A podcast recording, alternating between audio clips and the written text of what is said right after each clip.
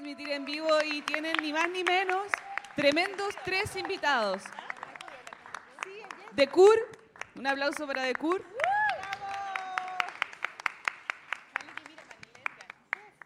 Paloma, nuestra representante nacional. Y a mi derecha, Biff. Bef. Bef.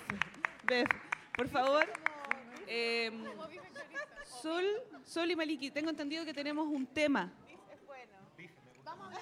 De varios temas, perfecto. Perfecto, entonces les doy ahí el pase para que comience. Muchas gracias. Bueno, eh, gracias por venir eh, al cierre de este maravilloso encuentro. Es el cierre, ¿no? Parece que es el cierre. Bueno, si alguien, alguien, ¿quién de acá ha escuchado la polola? Que levante la mano. ¡Qué bacán! Bien, bien, bien. Vamos. Ya, ¿ustedes han escuchado la polola? Bueno. Eh, ya. Bef no lo ha escuchado, así que Pero lo vamos a engrupir. Eh, ya, para los que no lo han escuchado, es un podcast. ¿Saben lo que es un podcast? No. El momento Ya. educativo de Maliki Sí, 4. Es, eh, un podcast es un programa de radio, un audio que se escucha en una eh, plataforma online. Eso significa que lo pueden escuchar en cualquier momento, desde su teléfono, desde el computador y desde qué más? Desde eso. Sí. Y eh, está en SoundCloud, en iTunes y en nuestro blog. Y lo ponen en el momento que quieran, mientras están haciendo el aseo, eh, mientras están manejando, en la micro, ¿qué más? Caminando, baño, en el baño. Haciendo el amor. Sí, haciendo el amor. Eh, dura el programa como dos horas más o menos, ¿sí? Hay algunos que nos va- vamos a la punta del cerro y dura tres horas y no, bueno, lo escuchan de a poquitito también puede ser.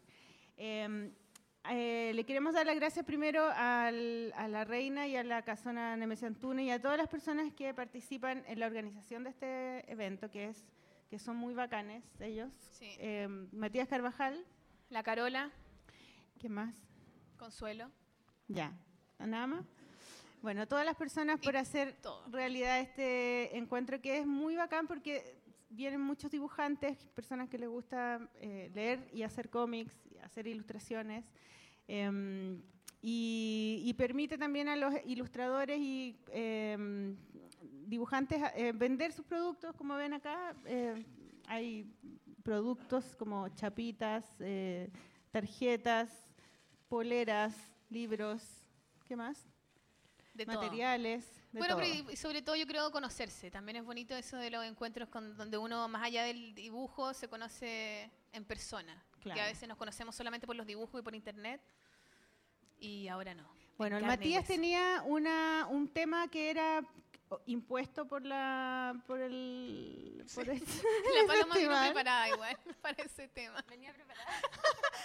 y el tema era La muerte. la muerte. Pero no vamos a hablar de la muerte. Nos carga ese tema. No. O no, sea, no importa. El Matías dijo, pero si es tan lindo, porque es como morir y renacer. Pero eso es renacer. No, pero queremos hablar más de, de los autores que están acá con nosotros, copuchar de sus vidas, Yo de sus obras, sus muerte. libros, etcétera. Tú también quieres hablar de la Yo muerte. creo que No, ustedes mentira, se van a creer la muerte nomás. Ese, ese vamos a Se hacer. tiene que ese. creer la muerte. Sí, encontramos que es un tema un poco peludo. eh, No, prefiero que- para hablar de ustedes, po. Sí. ¿Y- ¿Les gusta, quieren hablar de la muerte o filo con la muerte? Filo con la no muerte. tienen micrófono, así que no pueden responder. No, pues yo solo citaría a Nick Cave, que dice que la muerte no es el final, ¿no? Not the end. The death is not the end. Es el principio de otra y cosa. justo, y justo ya así entrando, bueno, antes que nada, muchas gracias por- Ujú. por, Todavía no partimos oficialmente, chiquillos. Esto es como. No, no, no, pero de todos modos, muchas gracias a todos los que están aquí. Este, yo, yo, yo creo que toda la gente que hace cosas, o sea, los que, y, y específicamente, bueno, los que dibujamos, pero los que, los que tocan música, todos los que hacemos esta clase de cosas, es eh, como, como jugando una carrera contra la muerte, contra el olvido, contra la, Sí. contra la desmemoria. No Así queremos que- que nos olviden. Yo creo que no. Ajá. Oye, ¿Viste? Es Deberíamos hablar de la muerte entonces, weón. Devolver tu micrófono porque nosotras dos vamos a ocupar uno, ¿ya? Ya, pero partamos. ¿Cómo, cómo? Eh, vamos a, a presentar, vamos a presentar a, a nuestros invitados de hoy. Generalmente en la Polola tenemos un invitado o dos, ¿cierto? Es, es la primera vez que tenemos tres invitados. Y es la primera vez que tenemos un podcast sin, sin desayuno. Como que siempre tenemos tacita y qué, qué es. Y ahora no hay nada para tomar.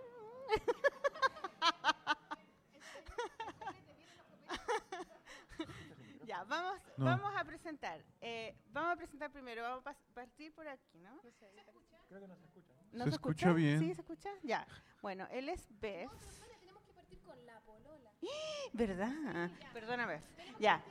Eh, ¿Pueden ustedes todos decir la polola? Sí. Ya, entonces mire, yo les digo un, dos, tres y todos dicen la polola. ¿Y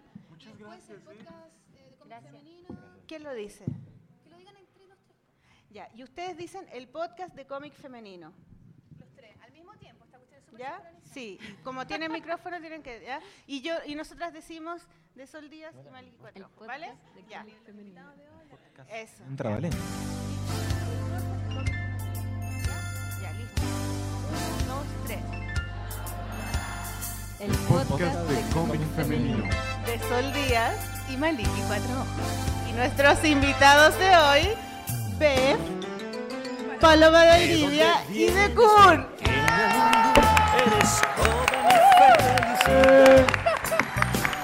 Grabando en vivo desde la casona Nemesio Antunes de la Reina, finalizando el encuentro de cómic, el cuánto, el quinto encuentro de cómic, ¿no? Quinto encuentro de cómic e ilustración de acá. Así que ahora oficialmente partimos. O sea que todo lo que dije vale callampa. bueno, gracias por quedarse hasta tan tarde y por eh, estar escuchándonos. Em, estamos muy emocionadas de tener estos invitados tan bacanes. Eh, hoy día leí tu libro en la mañana. Toda la mañana estuve leyendo tu libro. El Uncle Bill. Sí, Ajá. Uncle Bill. Eh, y bueno, Paloma ya fue una invitada nuestra en La Polola, estuvo con nosotros el año pasado, ¿verdad?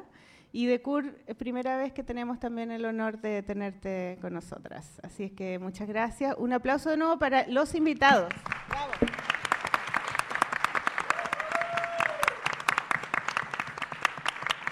Bueno, eh, em, para partir quisiera que cada uno saludara al público y dijera como de dónde son, para que los auditores sepan también, ¿ya? Porque esto se va a escuchar en este programa de la radio. Así que cada uno se puede presentar primero. Para que sepan, ¿saben para qué es? Es para que sepan los auditores de quién es la voz, ¿no? Para que se acostumbren y sepan de quién es la voz que va a hablar, ¿vale? Hola, soy Paloma Valdivia, soy local, ilustradora, principalmente de literatura infantil y estoy muy contenta de estar aquí entre Beth y Decur. Hola, soy de Cur, vengo de una ciudad que se llama Arroyo Seco y hay una muy cerquita que se llama Venado Tuerto. Soy dibuj- dibujante eh, y es un placer enorme volver otra vez acá. Esta es mi quinta vez que vengo a Chile. Un placer estar con Beth, que no lo conocía, que prácticamente nos conocíamos desde antes quizá. Y con Paloma, que la admiro, y a ustedes dos, que son una genia. Así que un honor. Hola, soy, soy Bef, vengo de México, soy novelista gráfico y, no gráfico porque también escribo y es un gusto estar aquí con, con todos ustedes, conocerlos. Bueno, Sol la había conocido en Colombia, pero eh, a, Mont lo conocí en Ecuador y, bueno, pero ustedes es la primera vez, ha sido un gusto conocer. Además debo decir que, lo tengo que decir ahora en público, nunca nadie me había dibujado tan guapo como hizo Paloma para el cartel del encuentro. Sí, dibujó como No, deja eso, me dibujó guapo, musculoso cualquiera, ¿no? Y me sentí muy halagado y muy honrado, además de estar, este... Le, contaba de Kur que, que yo en la Feria del Libro de, de Buenos Aires co- coincidí con, con Daniel Divinsky, que fue su editor, y él me dijo, eh, te regalo, escoge un libro, te regalo cualquiera de las ediciones de La Flor. Y yo así, sin dudar, nada más de ver la portada, dije, quiero este. O sea, fue como esas, esas cercanías que produce eh, eh, el, el cómic y el dibujo y la gráfica que, que, bueno, que ahora se, se concreta como en una amistad ya de, de- de conocernos, ¿no? Pero, pero yo, ya, yo ya, ya lo quería antes de conocerlo. ¿Violín? ¿Algún violín por ahí? Música Está de bien. violín. Está bien, está bonito. Oye, nosotros en La Polona partimos siempre, bueno, em, un poco copuchenteando de sus vidas privadas y cómo un poco el, el dibujo los fue como guiando y cómo se encontraron con el dibujo. Partimos por eso, ¿no? Sí, es que Sí. no estamos muy acostumbrados a usar micrófono y como a estar lejos y así. Bueno, pero nos vamos a acostumbrar a todo, ¿no?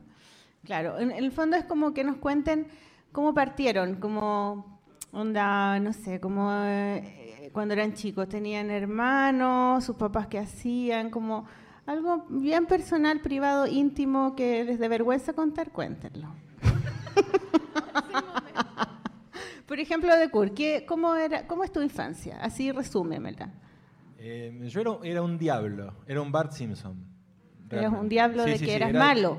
No sé si malo, pero era de, de treparme a los árbol- árbol- árboles. Ah, como la Sol, tú también. ¿Por qué yo, Te trepaba ahí a los El árboles. sol te, te trepaba a los árboles. Sí, sí. Bueno, Por ¿eh? eso no usaba falda y cosas así, porque se me iban los calzones y era como mi, mi tanca con ser mujer, era terrible. Bueno. Pero andaba en los árboles. sí. Eh, yo era como un diablito que, bueno, me gustaba dibujar mucho, eh, pero no fue lo que mamé de mi familia. Mi viejo trabajó toda su vida en una, en una química, era Homero. yo era. No, pero fuera, dejó de trabajar en BAF, en una química.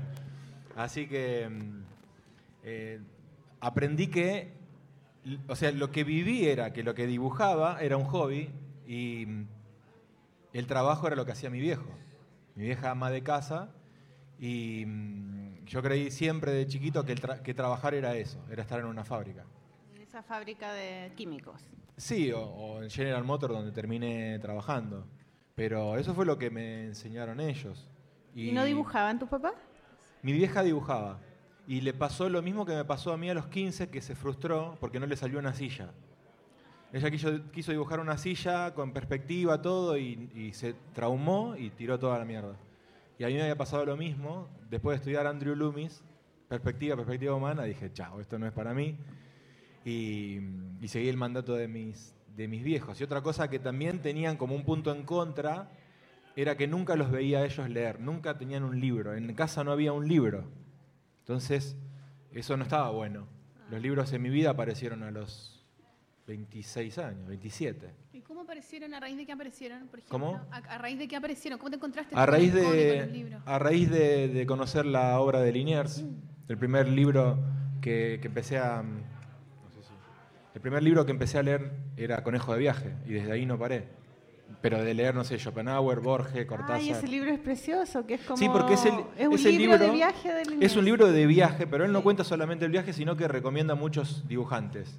Entonces era como una especie de, Y de tú empezaste a Wikipedia. buscarlos todos. Claro, yo decía, bueno, a ver, él está contando que está yendo a Rosario a conocer, a, a intercambiar dibujos con más cachimba. Dije, ¿quién carajo es más cachimba? Entonces empecé a googlear y a conocer un montón de, de Ay, otros qué autores. bacán. Entonces, pero es nuevo en mi vida. Ahora, obviamente, la casa está llena de libros, no se puede, no hay lugar donde quepa un libro.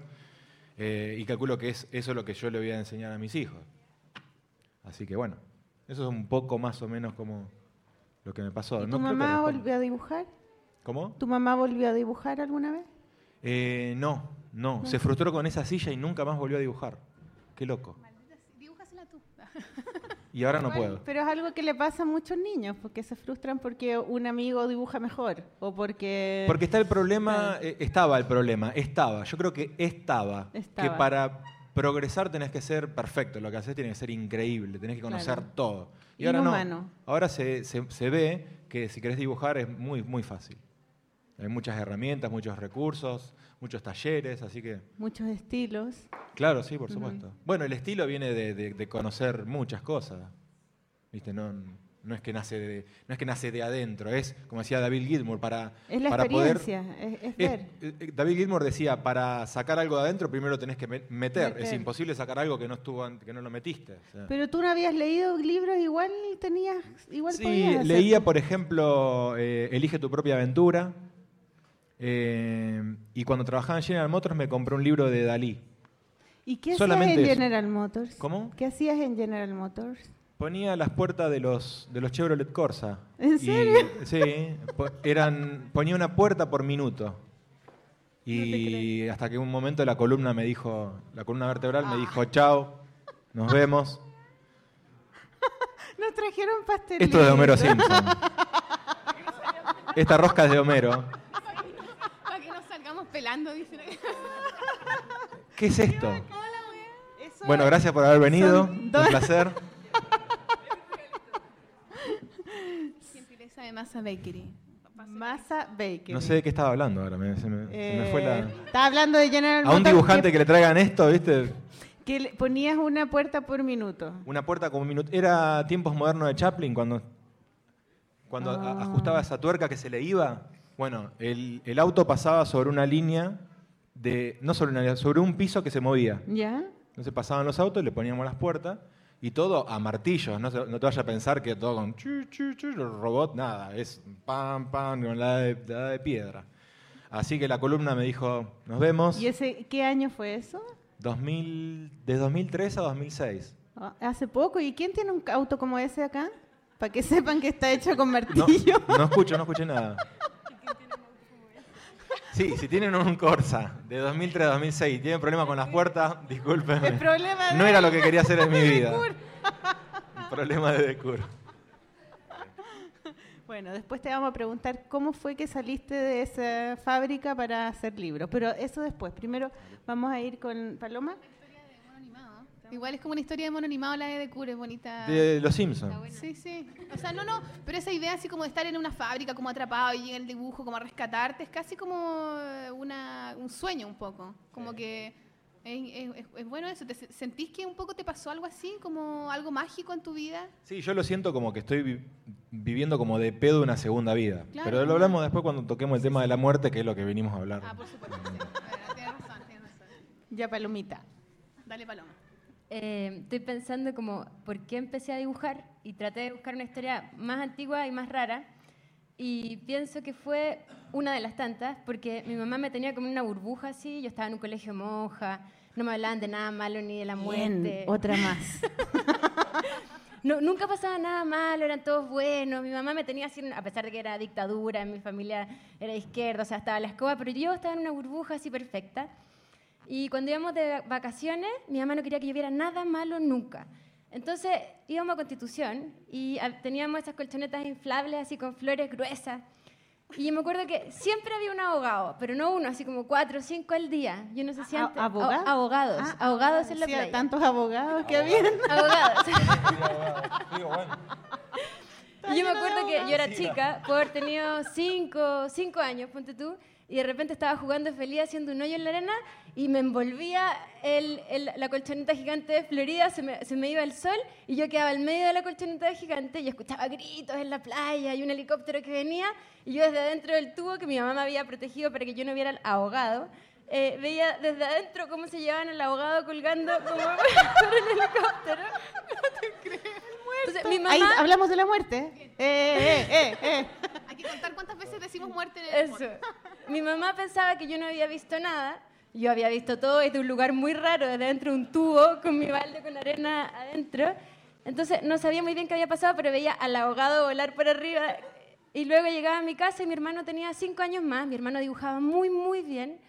Y mi hermano, cuando había que hacer el dibujo de las vacaciones, siempre dibujaba la catástrofe, el desastre. Entonces yo veía en el dibujo de mi hermano cómo había sido realmente lo del ahogado. Entonces mi hermano dibujaba como el fondo marino, como estos dibujos de los niños que, que son a corte. Entonces se veía el fondo marino, unos como buceando, eh, otros jugando a la pelota con medio cuerpo adentro afuera, arriba el helicóptero y el ahogado colgando. Y a mí me fascinaba porque yo veía todo eso que mi mamá no me había dejado ver, como en el dibujo que hacía mi hermano. Y eso pasaba mucho. Yo, a mi hermano le gustaba dibujar desastres horrorosos. Entonces, todo lo que a mí me tapaba en los ojos, las noticias sensacionalistas, como los muertos, los crímenes, yo los veía en los dibujos de mi hermano, que yo sabía dónde estaban guardados, como en un cajón. Y yo quería solo dibujar como dibujaba él. ¿Tu Siempre. hermano qué hace? Mi hermano es. Mi hermano es abogado. Tiene un helicóptero y trabaja en la playa. Es abogado, pero es músico también. ¿Es abogado realmente? Sí, abogado.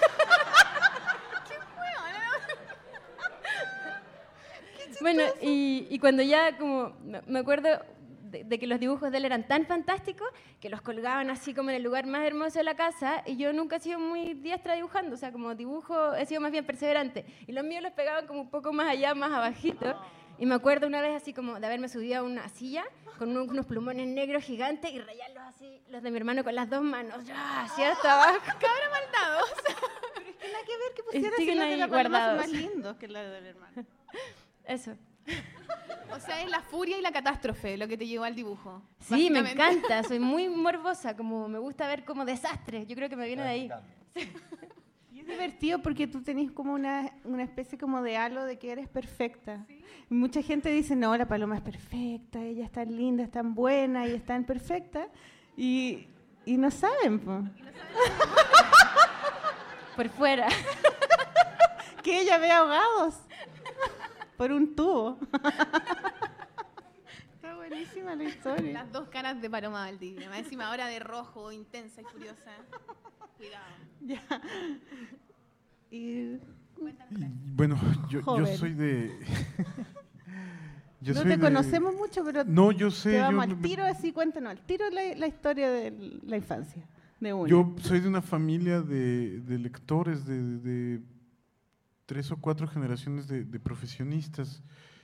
Eh, ¿Qué? ¿De actores? No, lectores. Ah, lectores. Pero Maliki. Perdona, es que- Abogados, No, abogados y actores.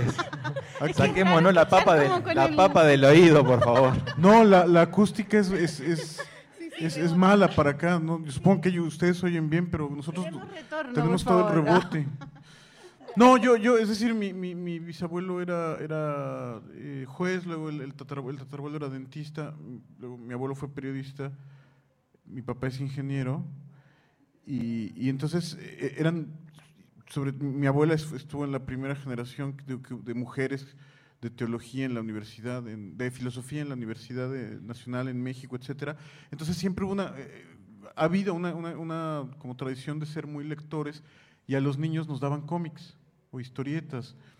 Eh, un poco era como la idea de que cuando, cuando, cuando crecieras ibas a leer libros de verdad. Eh, Pero no. pero no.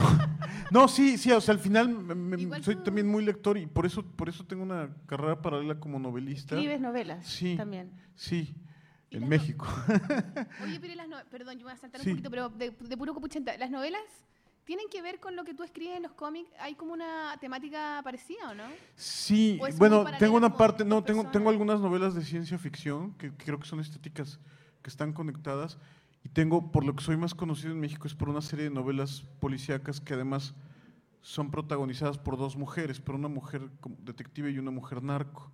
Y en una de ellas, en una de estas novelas, eh, hay, una historia como sobre lavado de dinero, pero hay un caso chiquito al lado de un dibujante que, de cómics que aparece muerto en su estudio. Ahí la muerte de nuevo. Ahí está la muerte otra vez. Muerte. Muy bien. Y entonces, Llevamos es, dos. y entonces es, es lo que llamas un caso de cuarto cerrado, o sea, aparece el cadáver solo, eh, el cuarto cerrado por dentro, nadie sabe muy bien cómo se murió, y entonces es, es resolver ese, ese caso. Es, alred- es, es un dibujante de cómics y me permitió, y fue algo que, que, que destacó en México cuando reseñaban el libro, que hablaba mucho del mundo de los cómics.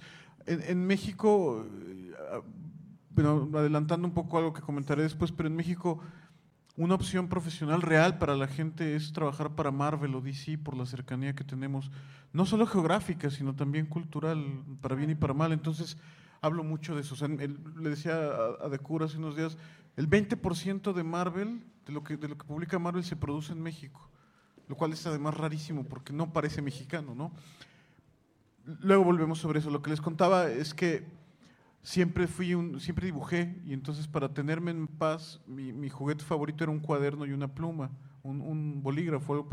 y mi mamá que es maestra de maestra de, educación preescolar, un día se, sen- se sentaba a dibujar. Mi hermano modelaba más bien y él se, él se volvió músico y cineasta y yo, yo dibujaba. Y entonces un día se sentó a la mesa, por lo menos conmigo, no, no recuerdo si mi hermano estaba siendo muy, muy pequeño, y cruzó una página de- del cuaderno de dibujo con dos líneas y entonces dijo, vamos a hacer un cómic.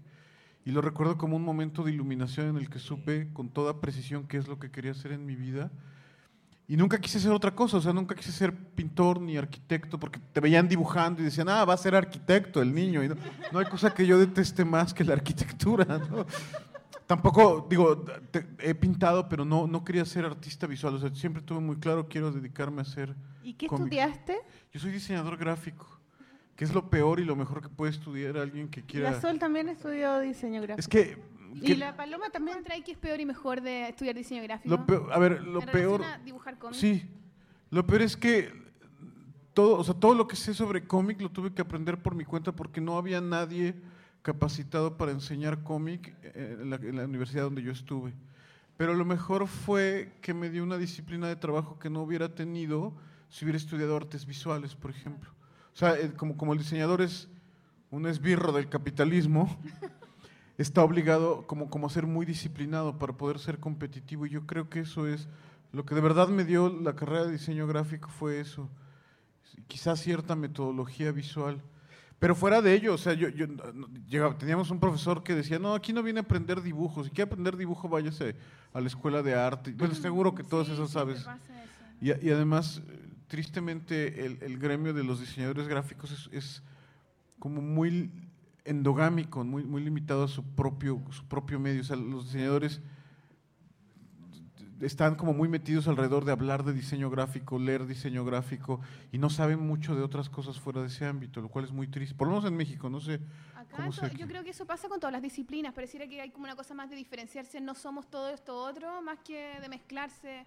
Que yo siento que por ahí está la Maliki está desubicándose, perdón. Perdón, perdón. Ricardo Brenning está llamando. Cortémosla. Dile que no estoy. Chao, Ricardo. Dile chao, que estoy grabando chao. podcast. Bueno, Sí, eh, eh, pero, pa- pero yo creo volviendo. que pasa mucho eso. Acá también yo siento. Tú también estudiaste diseño, pues Paloma, ¿no? También, sí. Y sentí un poco que pasa eso. A mí también siempre me decían, esto es diseño, no es arte. Aquí no importa el dibujo, importa no sé qué, igual, no me acuerdo. Pero igual siento yo que tenéis razón en esa de la comunicación visual, ¿o no? Como O que sea, hay, un, hay una cosa de querer comunicar algo con las imágenes. Yo creo.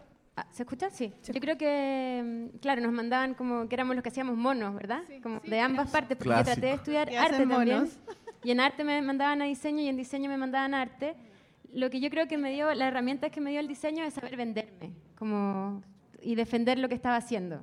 Básicamente es lo único que aprendí como en, Sí, en como la saber carrera. trabajar con clientes, como Sí. el, el concepto del cliente y del producto. Porque yo estudié arte y para mí es como el cliente, el producto es como, no sé, es como otro mundo, ¿cachai? Armar proyectos y venderlos, como buscarle el cliente, posicionarlo. o Sí, sea, pues el artista no puede venderse, Mm. es como que está prohibido, ¿cachai? Entonces a Y, mí me y- hay una estructuración, el famoso design thinking, ¿no? De, que creo que eso fue, bastante útil para mí. Pero fuera ¿Qué de cosa? eso, Perdona, no design thinking le llaman el pensamiento de diseño, como todas estas Design thinking, Gaia. Hello, this is the window. Es en inglés. Perdón, es que design thinking, sí. Design thinking, ¿cómo? A ver, subtitulémoslo. pensamiento de diseño. del diseño. Y, y ah, ya me avergonzo. yo, yo eh, eh, a partir de ese momento que decidí que quería dedicarme a esto, fue, fue muy, muy evidente para mí que no iba a dedicarme a otra cosa. Cuando era adolescente, mi, eh, te decía que mi abuelo era periodista y es una familia, tengo una tía periodista, y me llevó a ver a un caricaturista, caricaturista ilustrador mexicano que se llama Helio Flores. Helio Flores es impresionante porque normalmente los que hacen humor gráfico en el periódico son, son de una gráfica muy pobre. Y Helio es un ilustrador en toda forma, de, con un estilo precioso, mu- muy, muy tenebroso, ¿no? Porque habla cosas como de política. Y entonces me llevó a conocer a Helio y él me recibió en su estudio. Helio era ya un gigante en México en aquel momento. Y, y estuvo toda la tarde platicándome cómo era su vida, cómo ¿Qué se edad tenías tú? Yo tenía 12 años. Qué bacán. tan Y entonces chico. fue generosísimo, me regaló unos libros, me enseñó su, su, su- Estaba en su taller. Sí. Qué bonito. Y entonces yo salí diciendo, quiero ser historia. Bueno, yo no sabía en ese momento muy bien la diferencia caricatura y historieta, pero quiero dedicarme a esto, ¿no? Lo cual también fue un gran problema porque mi papá esperaba que, siendo, es decir, su suegro era ingeniero, él es ingeniero, decía, bueno, pues estos van a ser ingenieros. Todos mis primos son ingenieros, menos mi hermano y yo, ¿no? Y, y eso, sí, sí, somos como los mutantes de mi familia. Y, y- pero fue muy respetuoso y me apoyó y, y- me, me pagó una carrera en una universidad de, que además es cara, ¿no? Diseño es- es- es una carrera cara. Oye, te puedo preguntar algo. Los cómics que hacías cuando eras chico, esos que hiciste cuando tu mamá te hizo las líneas, ¿te acuerdas de qué eran? Sí, los tengo. hace, hace poco, este año he tenido itinerando por todo, por varias ciudades de México, una exposición de mis libretas desde que era niño, desde que tenía cinco años, cuatro años, hasta la última que había terminado. Son 40 años de estar dibujando y está. Yo dibujaba mucho los personajes que veía en la televisión, yo a la Pantera Rosa, a Mr. Magoo, a- Ay, Eso era sí, lo máximo.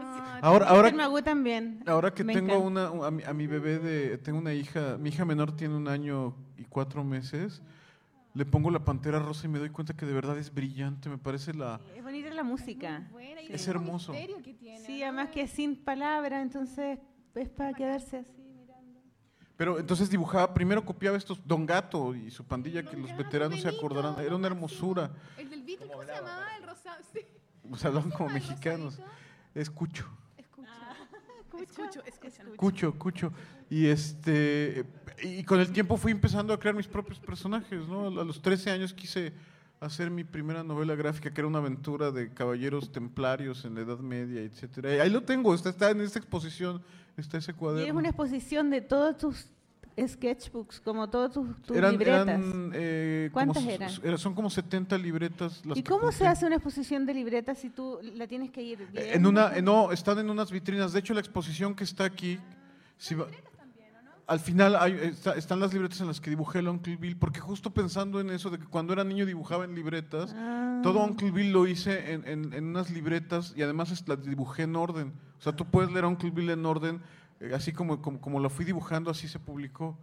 Con esa, con esa, como, como ese espíritu de dibujar en un cuaderno. Sí, A la mí- Power Paola hace eso. Ella hace sus libros de Sí, libretas. sí, claro. Sí. Sí, tengo esa, esa conexión con ella. Por eso lo mejor que me pueden regalar después de cómics son libretas para dibujar. Ay, Así que muchas bacán, te gracias. juntamos. Te dije, yo te La dije, hicimos yo te especialmente para ti. Muchas gracias. Sol. Bueno gustaron. Ya, eh, sigamos, sigamos. Eh, Eh, tú también. ¿Pueden, pueden esas cosas? Sí, comamos. Hay un espacio para comer. Comer con la boca abierta.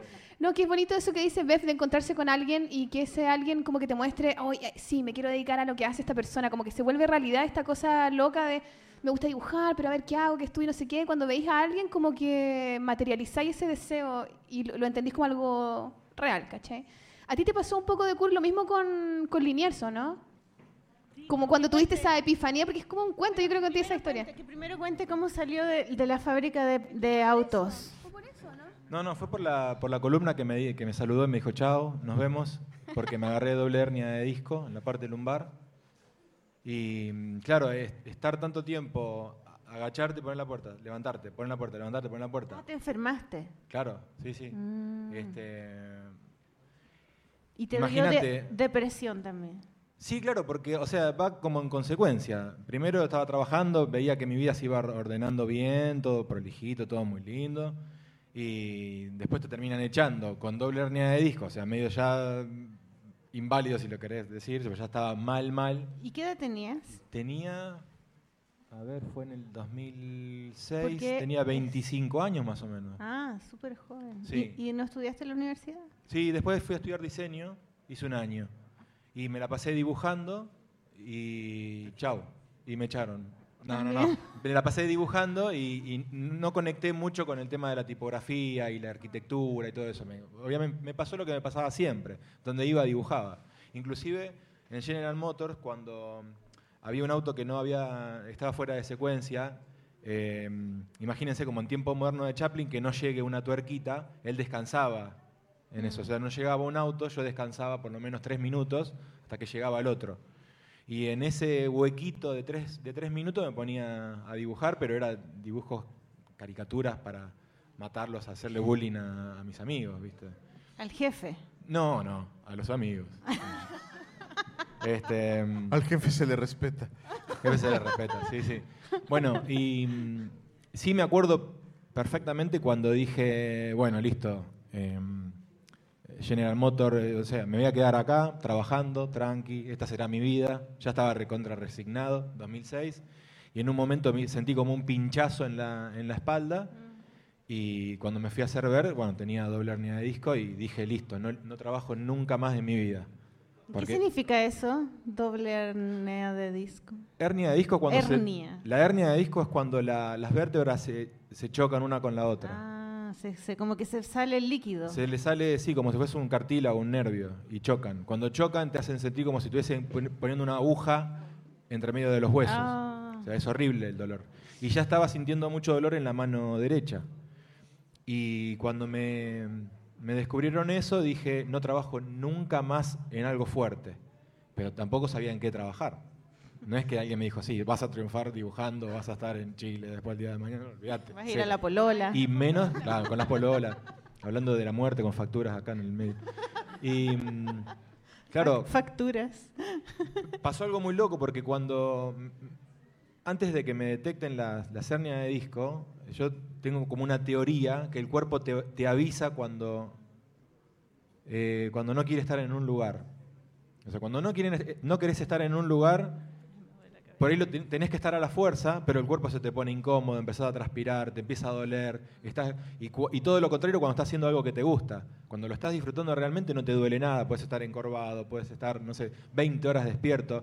Hace un, un par de meses me, me hicieron un encargo del Diario de la Nación, muy sobre la fecha, y estuve 27 horas seguidas dibujando, que fue lo máximo. Chao, el helicóptero con el muerto. vienen a- What? Vienen a buscar a para el ahogado. El ahogado pasa. Está pasando el ahogado ahora mismo por el. Este, así que bueno, el cuerpo me, me avisó con dos hernias de disco que no quería estar ahí. Yo no tenía la, la- la capacidad mental como para decir, no, me voy de esta fábrica, chao. O sea, también los mandatos eran muy duros porque para mi viejo era como si yo hubiese entrado a trabajar en la NASA. ¿Entendés? El trabajo para él era una Era un fábrica. orgullo, era un orgullo. Fue un orgullo. Yo me acuerdo que cuando me dejaron efectivo en ese lugar, mi viejo hizo un gesto diciendo, vamos, viste, contento. Y cuando le dije, papi, firmé contrato con Ediciones de la Flor, ¿qué? qué? ¿Qué es eso? ¿Ediciones de la Flor? ¿Qué es, qué es, ¿Qué es ¿Algo con las flores? ediciones? Así, sí, Claro, fue muy- adem- además flores. Además, flores. mm, no es lo que pensaba para mi hijo. Mi hijo Yo lo no es quería macho, poniendo puertas. Y ahora está con las flores. Así que bueno, el, cuerpo te va mandando mensajes, así que me pasó eso y después, bueno, entré en depresión, trabajé en un ciber, peor todavía, me pagaban creo que 60 dólares por mes, una cosa así. Y, y bueno, de esa depresión de un año y medio tuve dificultades para, para hablar, se me había prácticamente bloqueado, no podía hablar con la gente, no podía hablar con nada, no me salía. Y,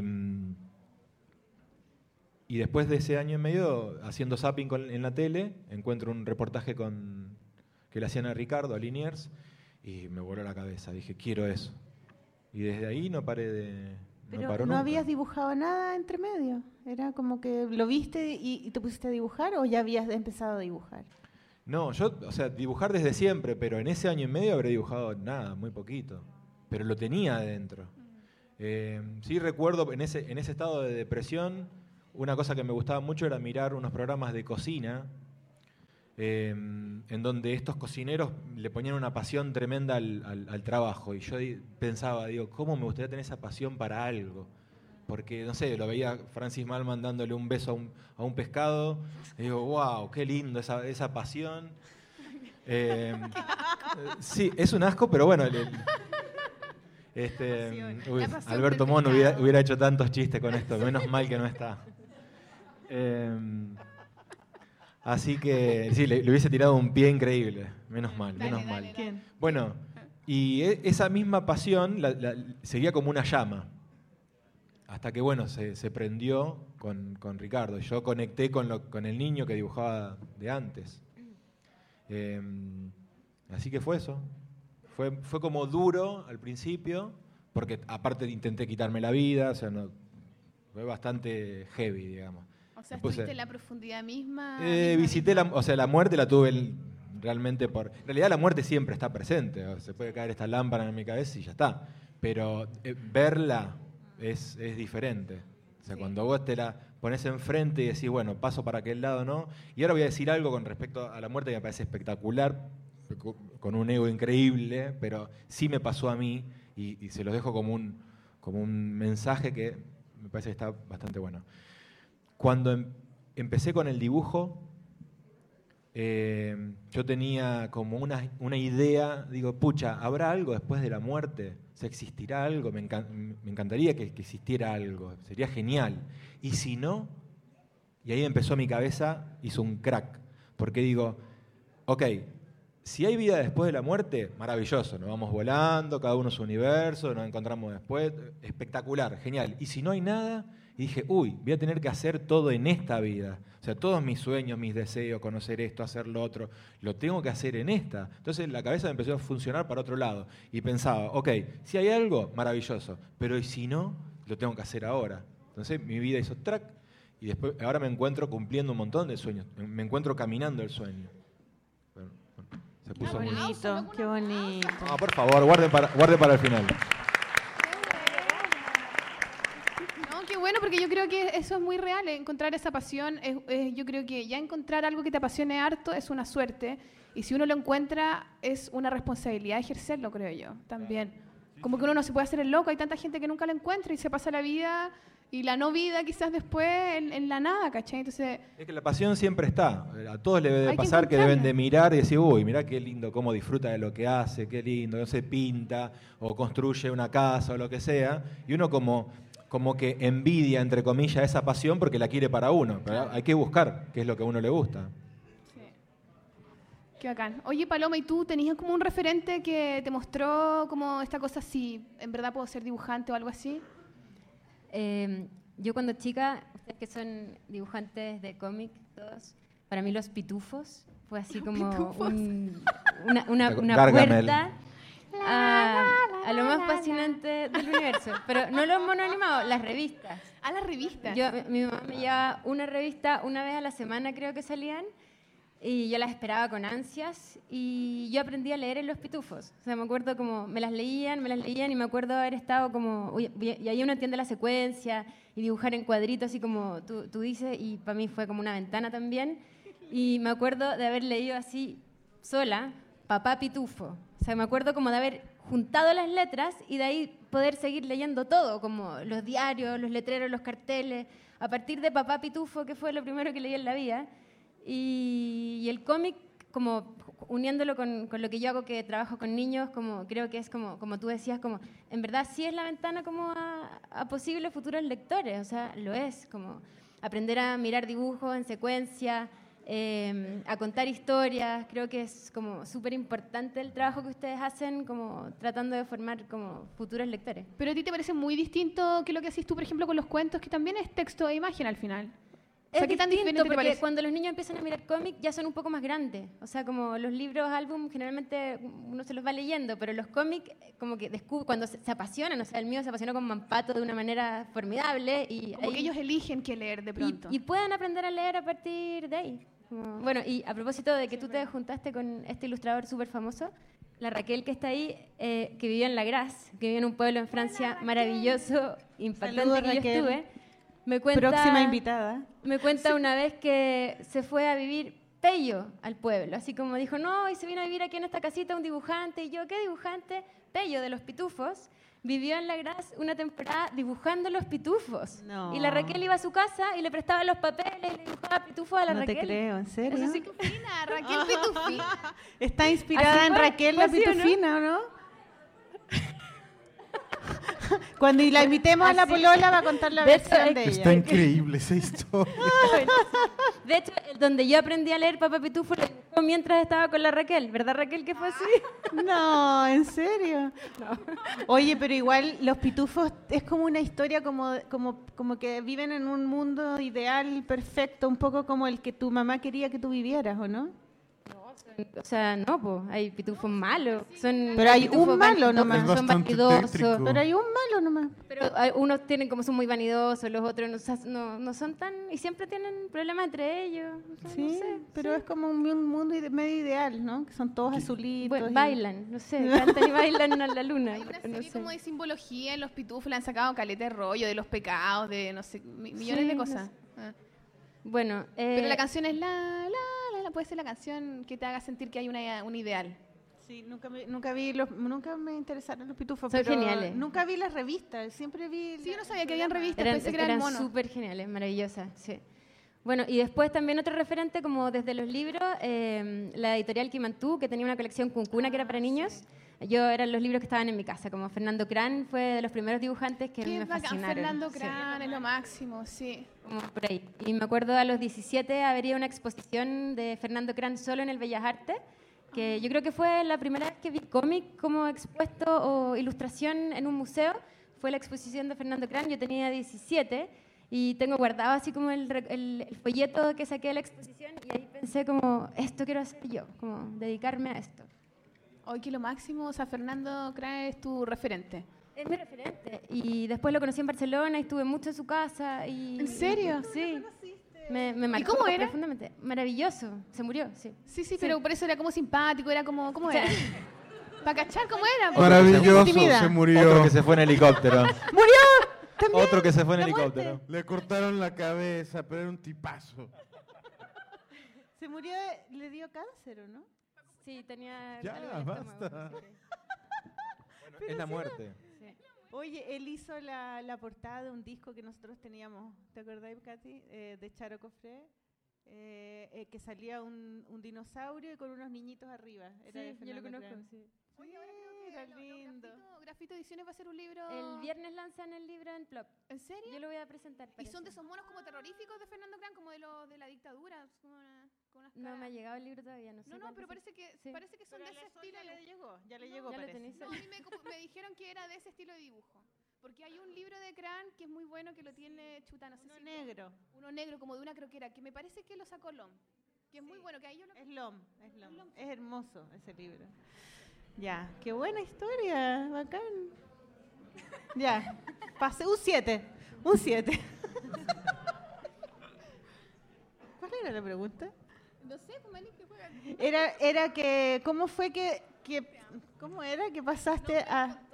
Ya, es que ya nos contaste tú, nos contaste. ¿Cómo Bueno, fue, ¿Cuáles fueron tus referentes? ¿Cuáles eran los cómics que leías de chico? ¿Eran Uy. los de superhéroes? O... no, no, eh, mucha, histo- mucha historieta infantil. Lo- de, la, de la editorial Novaro. Exacto. Sí, Novaro nosotros publicaba también leíamos ese.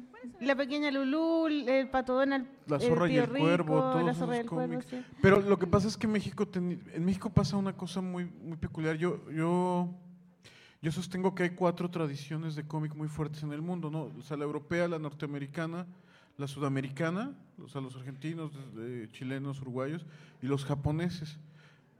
Pero en México podías conseguir cosas de los cuatro, entonces eh, po- por alguna, o sea, estábamos muy cerca de Estados Unidos, como compartíamos el idioma, llegaban libros de Sudamérica, ediciones españolas de libros franceses, entonces muchos álbumes de Asterix, Lucky Luke, Tintín, los, los, los cómics eh, norteamericanos. En la adolescencia fue que me metí a leer, a leer superhéroes, como, como, fue como un descubrimiento casi al mismo tiempo que el punk rock. Yo, yo tenía, cu- cuando estaba en primer año de, de- de- de la escuela, había otro niño que leía cómics y él me, me- que es mi amigo todavía, y él me prestó mis primeros cómics de superhéroes, pero cuando ya éramos adolescentes, que era un momento, es cuando salió esta novela gráfica famosa de Watchmen y el Dark Knight de Frank Miller y todo eso, bueno, pues me tocó justo leerlos cuando eran, está- cuando eran nuevos, pues, o sea, yo, yo tenía 17 años. En los eh, ochentas. Finales, 89, 90, por ahí yo creo que en 88 debo haber leído eso. Y, y- y sí, o sea, sí, sí, sí, me, sí me voló la cabeza leer, leer. O sea, porque pedíamos los cómics a Estados Unidos, ahora es muy esto de Amazon y esto es como muy común, pero en aquel tiempo no, no, no era, no se compraban así los cómics, entonces los pedíamos en una tienda de cómics en Denver y ya llegaba la, la caja después de, de semanas de espera y los abríamos. Yo me acuerdo que en la misma caja venía Dark Knight y, y- y el, y el Watchmen y para mí, fu- o sea, acabé de leer Watchmen y dije, si esto se puede hacer con palabras, a mí me gustaría ser escritor, por ejemplo, ¿no? De Alan Moore. Pero siempre tuve po- posibilidad de leer cómics de todo tipo, desde Moebius, en México se leía Condorito, ¿no? Por ejemplo, tanto que pensábamos que era mexicano, para mí fue una sorpresa. Piensan que es de su país, en Colombia piensan que es colombiano. Sí, Y en sí. Perú piensan que es peruano. Y, y, y en, y en 1990, que yo era muy jovencito, en el- a los 18 años, logré, después de haber estado trabajando un año para ello, en, los trabajos más espantosos, irme a la Comic Con de San Diego, que en aquel momento era otra cosa, o sea, ahora es este monstruo mediático mundial, pero en aquel momento era eh, eh, como, como, como muy, era- solo eran de cómics, ciencia ficción, todas estas cosas. Ya me parecía a mí enorme, pero, pero ahora es 10 veces el tamaño que es en ese momento. Y, y yo, fue, fue como conocer a un montón de mis héroes eh, ese, año. Por ejemplo, Moebius estuvo ese año y estuve eh, platicando con él. Y, pe- pero digamos que el, que el highlight, y, el- y que además es uno de los momentos que, que atesoro en mi vida, es que, es que estaba Jack Kirby, ¿no? que fue el creador del universo. Excepto el hombre araña, inventó todo el universo Marvel y, y con los guiones de Stan Lee. Y, y- y me acuerdo llegar y verlo, y pues, para mí era el, Dios. Claro, el dios de los cómics gringos. Y llegué y le dije, señor Kirby, así súper teto, ¿no? Señor Kirby, quiero agradecerle que haya dibujado Los Cuatro Fantásticos porque hicieron de mi niñez un mejor lugar. Y el viejo se me queda viendo y me dice, no, hijo, gracias a ti por leerlos. Y es uno de los... Ay, qué lindo. es hermoso.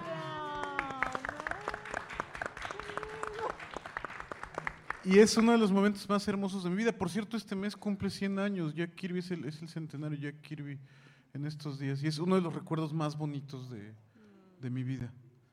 Sí, es que eso es lo lindo del cómic. Es lo que más, me gusta que llega a tantas personas. Que tú no sabes, o sea, no- uno no dimensiona eh, como el destino del dibujo que uno hace, porque uno lo, lo- lo hace, después lo, se vende y después el libro queda en alguna casa y a lo mejor lo guardan y después lo sacan 100 años después y un niño lo vuelve a leer. ¿Me entiendes? Tiene como una, es como que no se muere nunca. ¿no?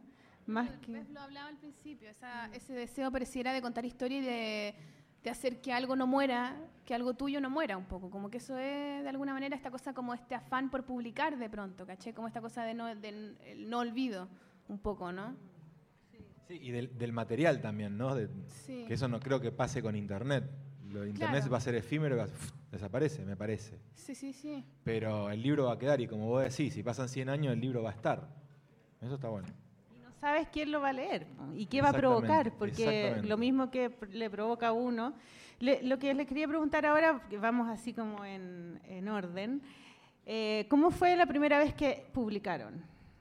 ¿Cómo fue esa experiencia? ¿Cómo les resultó? Porque mucha gente que ahora ha venido a la feria y, eh, y que escucha la polola también, que nos escriben mails, eh, preguntan eso, ¿cómo hago yo para publicar? ¿Qué, qué, qué tengo que hacer para que los editores puedan ver mi trabajo? ¿Me tengo que meter un magíster? ¿Me tengo que meter un diplomado? ¿Tengo que hacerme amigo de ustedes? No sé, como, ¿qué hago? Y, y- y les quería preguntar, ¿cuál fue la experiencia de ustedes la primera vez? ¿Cómo fue que publicaron? Pero yo- pero ¿puedo, puedo- puedo Ah, sí, agregar algo a, a esa pregunta también que yo también quería meterme por ahí?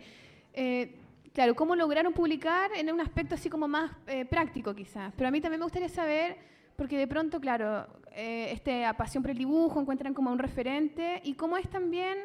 eh, cómo encontrarse con el mundo o con lo que quieren contar, ¿cachai? Porque de pronto, claro, cómo publicar el primer libro, pero quizás más difícil es saber qué quieren contar y cómo, cómo descubren este universo un poco que cuentan a través del cómico, la historia, los cuentos, lo que sea, ¿cachai? Cómo, cómo se encuentran con algo que pareciera que es publicable también, porque Bueno, se entiende, ¿no? Sí, eh, yo publiqué a los 15 años y recuerdo eh, de llevar mis, mis originales a un diario que era en Arroyo Seco, una oficina así chiquitita, y de mostrarle mis cosas y me pagaban. Así que ya mi experiencia fue a los 15, que después no funcionó. Eh, la novela se llamaba, o sea, era como una especie de cómic de superhéroes, era un- un- una momia que se llamaba Os- Osiris, horrible, tremendo, un, desastre. Era sobre una momia, Era una momia, Era sí, una sí. Eh, La muerte. Muerto. este, mm, y ya, o sea, yo estaba vendiendo algo que me gustaba dibujar, pero que a la vez lo hacía como para que funcione. Cuando empecé a publicar con Ediciones de la Flor, eh, más que nada en el blog, yo empecé publicando en un blog, no en Ediciones de la Flor, en un blog. Y lo que subía era pura y exclusivamente lo que me hacía bien. Y empecé a, sentir el, el- el- el contacto de la gente que respondía y respondía amablemente y le gustaba y empezó a generarse algo ahí. Pero hacía pura y exclusivamente lo que me gustaba. Después se convirtió en libro, fue como al revés de lo que me había pasado a los 15. Em, así que, bueno, esa fue mi, mi historia. No los quiero cansar. Paloma. Palomita. Yo, eh, yo creo que la manera de publicar hoy día debe ser tan distinta a la primera que uno publicó hace, no sé, Sí, es 15, verdad. 20 años atrás. Eh, hoy día creo que hay muchísimos medios y formas de hacerlo y de darte a conocer eh, que lo hacen más difícil quizás también. O sea, hay tanta gente tan buena publicando por tantos lados. Eh, la mía fue porque descubrí hace 20 años, ¿qué año? 2017, hace como 20 años, y la ilustración en Chile era prácticamente inexistente, no se hablaba nada. O sea, yo no sabía que la ilustración se llamaba ilustración, yo quería ser dibujante. Y en arte, yo estudiaba diseño y tomé arte como carrera paralela un tiempo, estaba el ramo de ilustración. Entonces, como que vi el nombre, me llamó la atención, solo porque me llamó la atención, pero no asocié jamás esa ilustración a los dibujos. Y tomé el ramo, que se trataba justamente de ilustrar. Y el curso te pasaban un texto real y mm, tú lo ilustrabas, después había un concurso y venía una editorial y te publicaba el libro al, al- al ilustrador ganador. ¿Y de quién era la profesora o el profesor? La Valentina Cruz.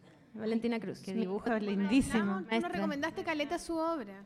Carele va- eh, va a publicar ahora un libro. O sea, después de un montón de años que no publica, va a sacar un libro de Valentina Cruz. Y Valentina Cruz es una maestra impactante, una ilustradora buenísima que tiene Chile, pero se había ido, no sé, como se había ido a España y no estaba. Y mm, bueno, hice el curso, que era increíble, porque ella llegaba con las diapositivas de lo que estaba pasando en Boloña, en la, feria de ilustración de Boloña, y uno veía que la ilustración afuera era un oficio del cual uno podía vivir. Y yo dije así como, eso también es como otra, otra persona que fue un referente. Y terminó el semestre, se publicaban los trabajos que se habían hecho en el curso, y el que ganaba le publicaban el libro. Y yo no, la primera vez no gané y dije, ah, voy a hacer el curso hasta que me lo gane, aunque lo haga 100 veces. Y- loca. y el segundo, la segunda vez que lo di, lo- me lo gané, pues. Y ese fue el primer libro que, que publiqué. ¿Y, y de qué se trataba ese libro? Era un cuento. ¿Se escucha? No sé cómo que se Se escucha cortado. Sí. Ahí, a ver. Ahí. ¿Se agarró el cable? Tenés que agarrarle la... Es que justo ese es el malo. Ahí. El cuento eran como una, un- eran varios cuentos de niños, eran, eran ilustra- era ilustración infantil y lo publicaba la editorial Andrés Bello, eso me acuerdo. Y de ahí como que los hechos siempre se van uniendo uno con otro. A Manuta, que estaba a punto de publicar su primer, o sea, quería publicar su primer libro, vio esta exposición y al tiro me pasaron el encargo del primer libro de Manuta y de ahí nunca más paré de, de ilustrar. Tú hiciste el primer libro de Manuta. Sí, Qué honor, ¿no? Qué lindo. Iguala. que igual. Yo lo estudié para mi tesis. ¿En serio? Sí. Yo me- me metí a la, a la escuela de diseño porque estaba también haciendo como mi tesis de ilustración, que también en ese momento era como nuevo. Y veía la tesis de la paloma. Pésima. No, pero te juro que la leí miraba, ay, sí, la paloma, ¿cómo hace? Bueno, me aporte. Gracias. Y hoy día la Sol presentó tu libro. Sí, Oh. gracias, Sol. No, no, no, paloma. Qué lindo. Yo, yo eh, cuando, cuando entré a la carrera de diseño en 1990, abrió en, en un periódico muy importante, de uno de los dos más importantes en, en México, que se llama El Universal, abrió un suplemento que se llamaba Universo Joven, que eran eh, puros estudiantes. O sea, toda- todos los reporteros estaban estudiando periodismo y necesitaban un caricaturista que estuviera estudiando, y entonces yo llegué con el editor, le mostré mis dibujos y, y- y me dijo que sí. Supongo que entre otras cosas porque nadie más había ido a pedir la posición. Y, y ahí empecé a publicar unos cartones de, humor, de humor gráfico. Y esa fue la, primera vez que yo, que yo cobré por, por dibujar.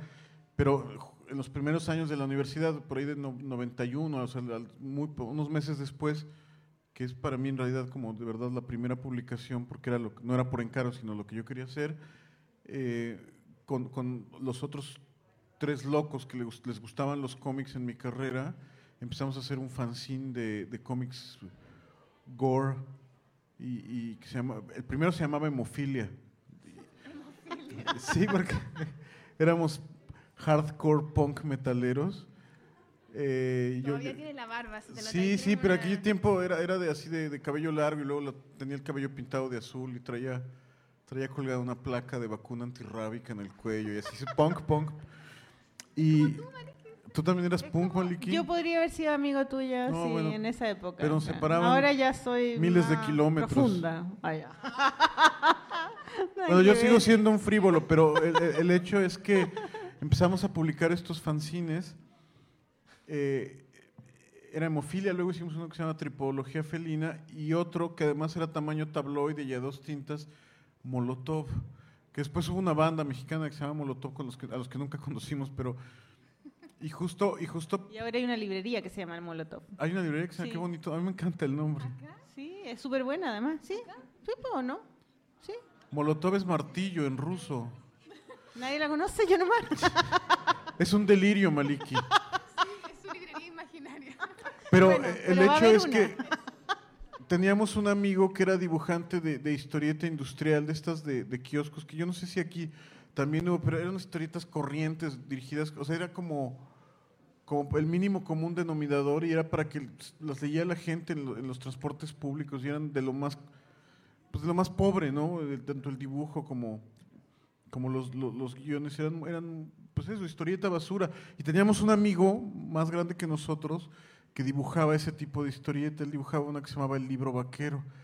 Y el tipo que estaba totalmente, Luis Sergio Tapia, que estaba totalmente loco, porque coleccionaba ilegalmente armas de fuego y era pornógrafo, por, pornófilo, tenía una obsesión ahí con la pornografía. Y entonces era ¿Ese como... era tu amigo? ¿Cómo? Sí, uy, sí te... Monte es mi amigo y no me da pena. No habla, no habla muy bien, no habla muy bien de vos. Menos me va a dar Mi mejor pena. amigo. Menos me da. No, entonces, no, lo que pasa es que era- él era dibujante profesional. Asesino serial era. No, no. Y era, era un poco, era un poco más, no, era como 10 años mayor que nosotros. Y entonces veía que hacíamos esto y nos decía, ¿y a poco sí son muy punks? Y nosotros decíamos, ah, sí, claro. Y si, publi- si les doy algo, Esa wea. Si les doy algo, lo publican, si les doy un cómic porno y nosotros, sí, porque nosotros censuramos la censura. Y, y nos dio, Censuramos la censura. Ajá, sí decía, no, eh, éramos así super punks. Y llegó con un cómic porno gore asqueroso, la cosa más horrible que he visto. Voy a tratar de contarlo de la manera más sutil posible, pero era una actriz porno que filma cómo se suicida metiéndose una escopeta por la vagina. Muerte, muerte. Sí, sí, sí, una cosa, de verdad, era una cosa asquerosa, ¿Hay ¿no? niños acá o no? Saludos a los niños. Perdón por la oído. Perdón por la palabra escopeta. Y entonces. Gracias. Y entonces yo estudiaba con los jesuitas eh, en la Ibero, que es, que es una universidad muy, muy, decimos muy fresa, muy, muy, muy- es muy fresa, co- eh, muy pija, pues muy, cuica. pituca, eso, pituca. Pe- tiene mucha apertura, pero, pero, pero al final es una escuela como, como eso, como, como, Como de elite. ¿cómo? Como de elite, como una Sí, escuela sí. como... Y entonces llegó la revista a manos del director del departamento de diseño. Y entonces hicieron un consejo técnico porque nos querían correr. ¿no? Decía, no pue- los alumnos de la Ibero no pueden producir estas cosas. Y el que la había hecho era el único que no estaba en la Ibero. ¿no?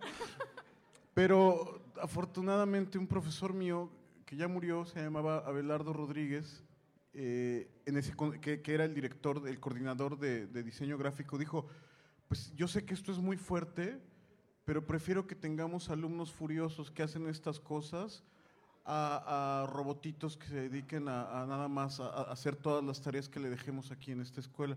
Y yo se lo agradecí toda la vida, gracias a eso no me corrieron de la escuela ni a mí ni a los otros tres locos.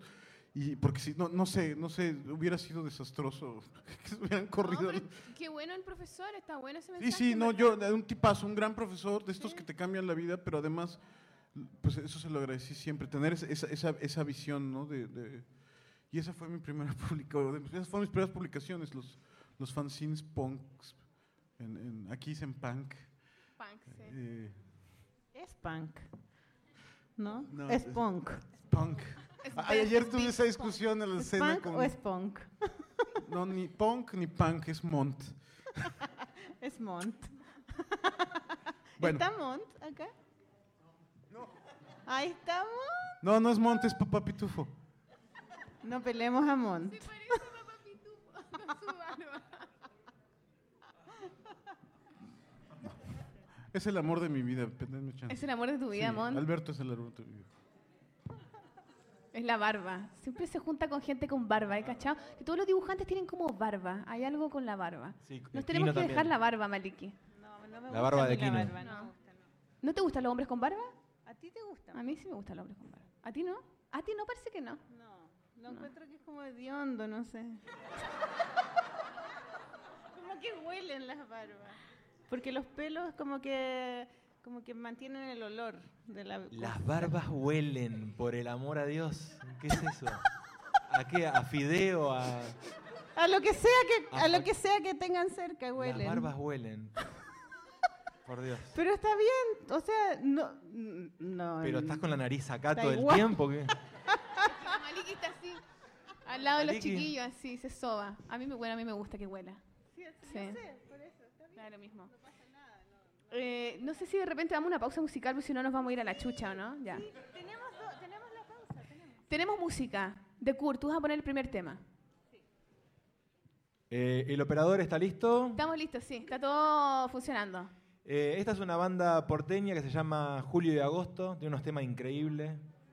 Son muy, muy Sí, copados. bacanes. Tenemos, un fan, tenemos una fan aquí, una dibujante fan. ¡Woo! Julio y Agosto. El tema se llama Cosas Raras. Cosa, eso lo podemos encontrar en YouTube y bajar. Sí, incluso de su, de- de su página web están todos los discos y se pueden escuchar desde Ah, ahí. la ra- Sí, no tienen un peso, pero Perfecto, perfecto. ¿Y son tus amigos? ¿Son tus Sí, amigos? ellos presentaron el, el primer libro en el Bar Orsay cuando apenas estaban naciendo también. O sea, los dos está- nacimos Ah, casi al mismo tiempo.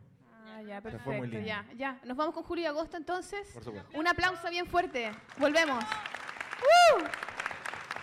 ¡Bravo!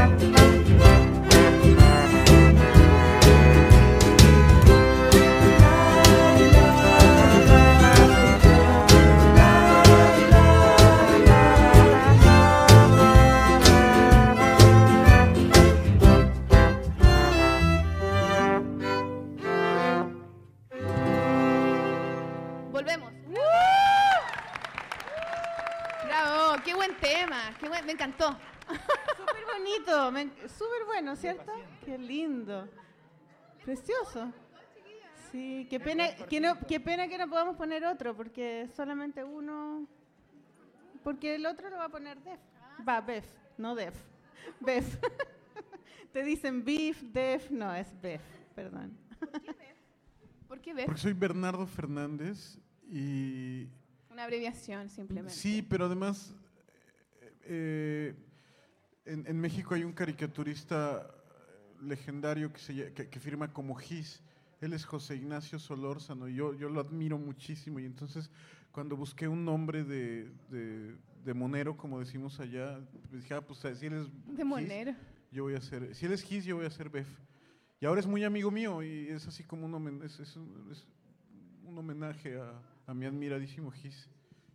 Bacán. Oye, Bef, yo quería preguntarte por la temática de tus novelas un poco.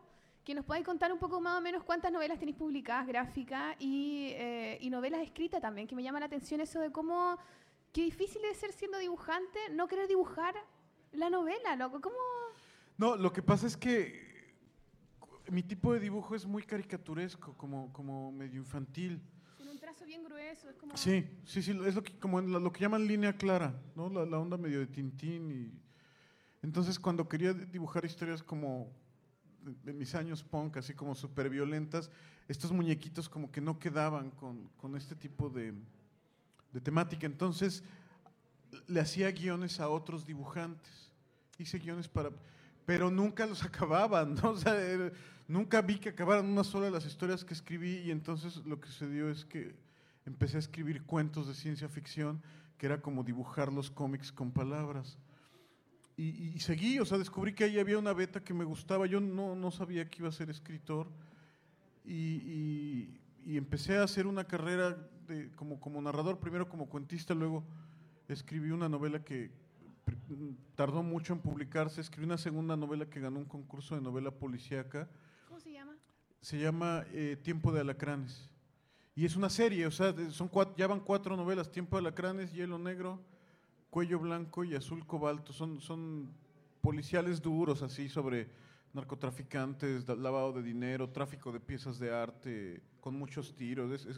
pero es otra vertiente totalmente eh, distinta. Y aparte tengo un- novela juvenil de ciencia ficción, en fin, he tenido la suerte de publicar mu- muchas novelas escritas, pero no era fácil publicar novela gráfica. O sea, yo O sea, para partiste con novela escrita. sí nomás. tuve que hacer nombre como novelista, ya que tenía cierto prestigio, entonces ya pude decirle a algún editor, y sabes, también hago cómics. Ah, yo pensé que había sido al revés. No, no, no, no. Como Fontana Rosa, no, fui al revés de Fontana Rosa. Y ahí, ahí lo- me acuerdo mucho que mi- ese, ese editor, cuando le dije, oye, hay que hacer novela gráfica como en el 2005, me contestó, eh, no, la novela gráfica es, es física cuántica. Y, y varios años, casi 10 años después, me dijo, oye, vamos a hacer una novela gráfica. Y yo le dije, oye, pero no es muy complicada. Y, y- y su respuesta fue muy linda. Me dijo, la física cuántica ha avanzado mucho. En 2010 hice mi primera novela gráfica que era un, a mí era un experimento que a mí me gustó, me gustó mucho. Eran historias sin palabras. Se empezaba una historia que era, la primera historia era un, eh, un, un samurái jugando videojuegos y llegaba un robot a matarlo, ¿no? Y entonces era, era así como, como empezaban a pelear, como un, como, como un tipo manga. O con estas cosas del La manga, muerte. aunque, aunque yo no hago, Lo, lo estaba pensando, weón. a ver. aunque no, no hago mangas, pues era como mi homenaje al manga, pero de repente esa, esa historia se convertía en, en el siguiente capítulo era un cómic que venía leyendo un muchachito en el metro. Y entonces bueno, ahí pasaba algo en el metro, pero esa historia del metro se convierte en una película que está viendo una pareja de novios y así, o sea, cada capítulo contenía el anterior hasta que llegabas al final y el último, el ulti- la última viñeta se convertía de nuevo en la primera del, del robot, del, del ninja. Y esa decidiste hacer la novela gráfica. Esa fue mi primera novela gráfica, se Es llama... súper complicada, igual, como que en vez de simplificarte, te complicaste. caleta. No, claro, pues yo quería tener un debut espectacular. Se llama Espiral y es, es una historieta, es, es un, este concepto de recursividad en matemáticas, ¿no? De los universos que contienen universos. O sea, me parecía que era una idea, o sea, yo dije, no, pues voy a hacer un clásico del cómic, ya me sentía... Y fue un fracaso absoluto porque lo publicó Alfaguara en México, pero Alfaguara no sabía qué hacer con el libro. No era un libro infantil. Ellos nunca habían publicado cómics. En las librerías no había sección para, para novela gráfica y entonces el libro fue un fracaso.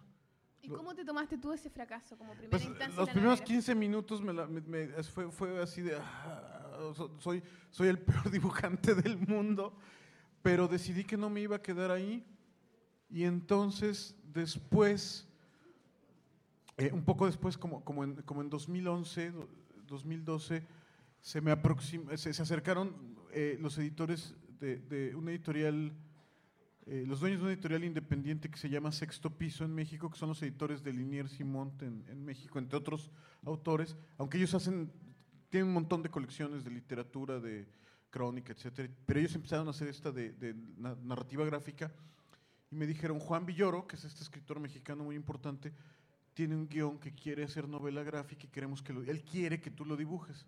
Yo, yo no conocía a Juan Villoro, ¿no? pero eso fue así como un honor para mí y era un guion de cine que él había, había, nunca se había podido filmar porque era muy caro todo lo que pasaba.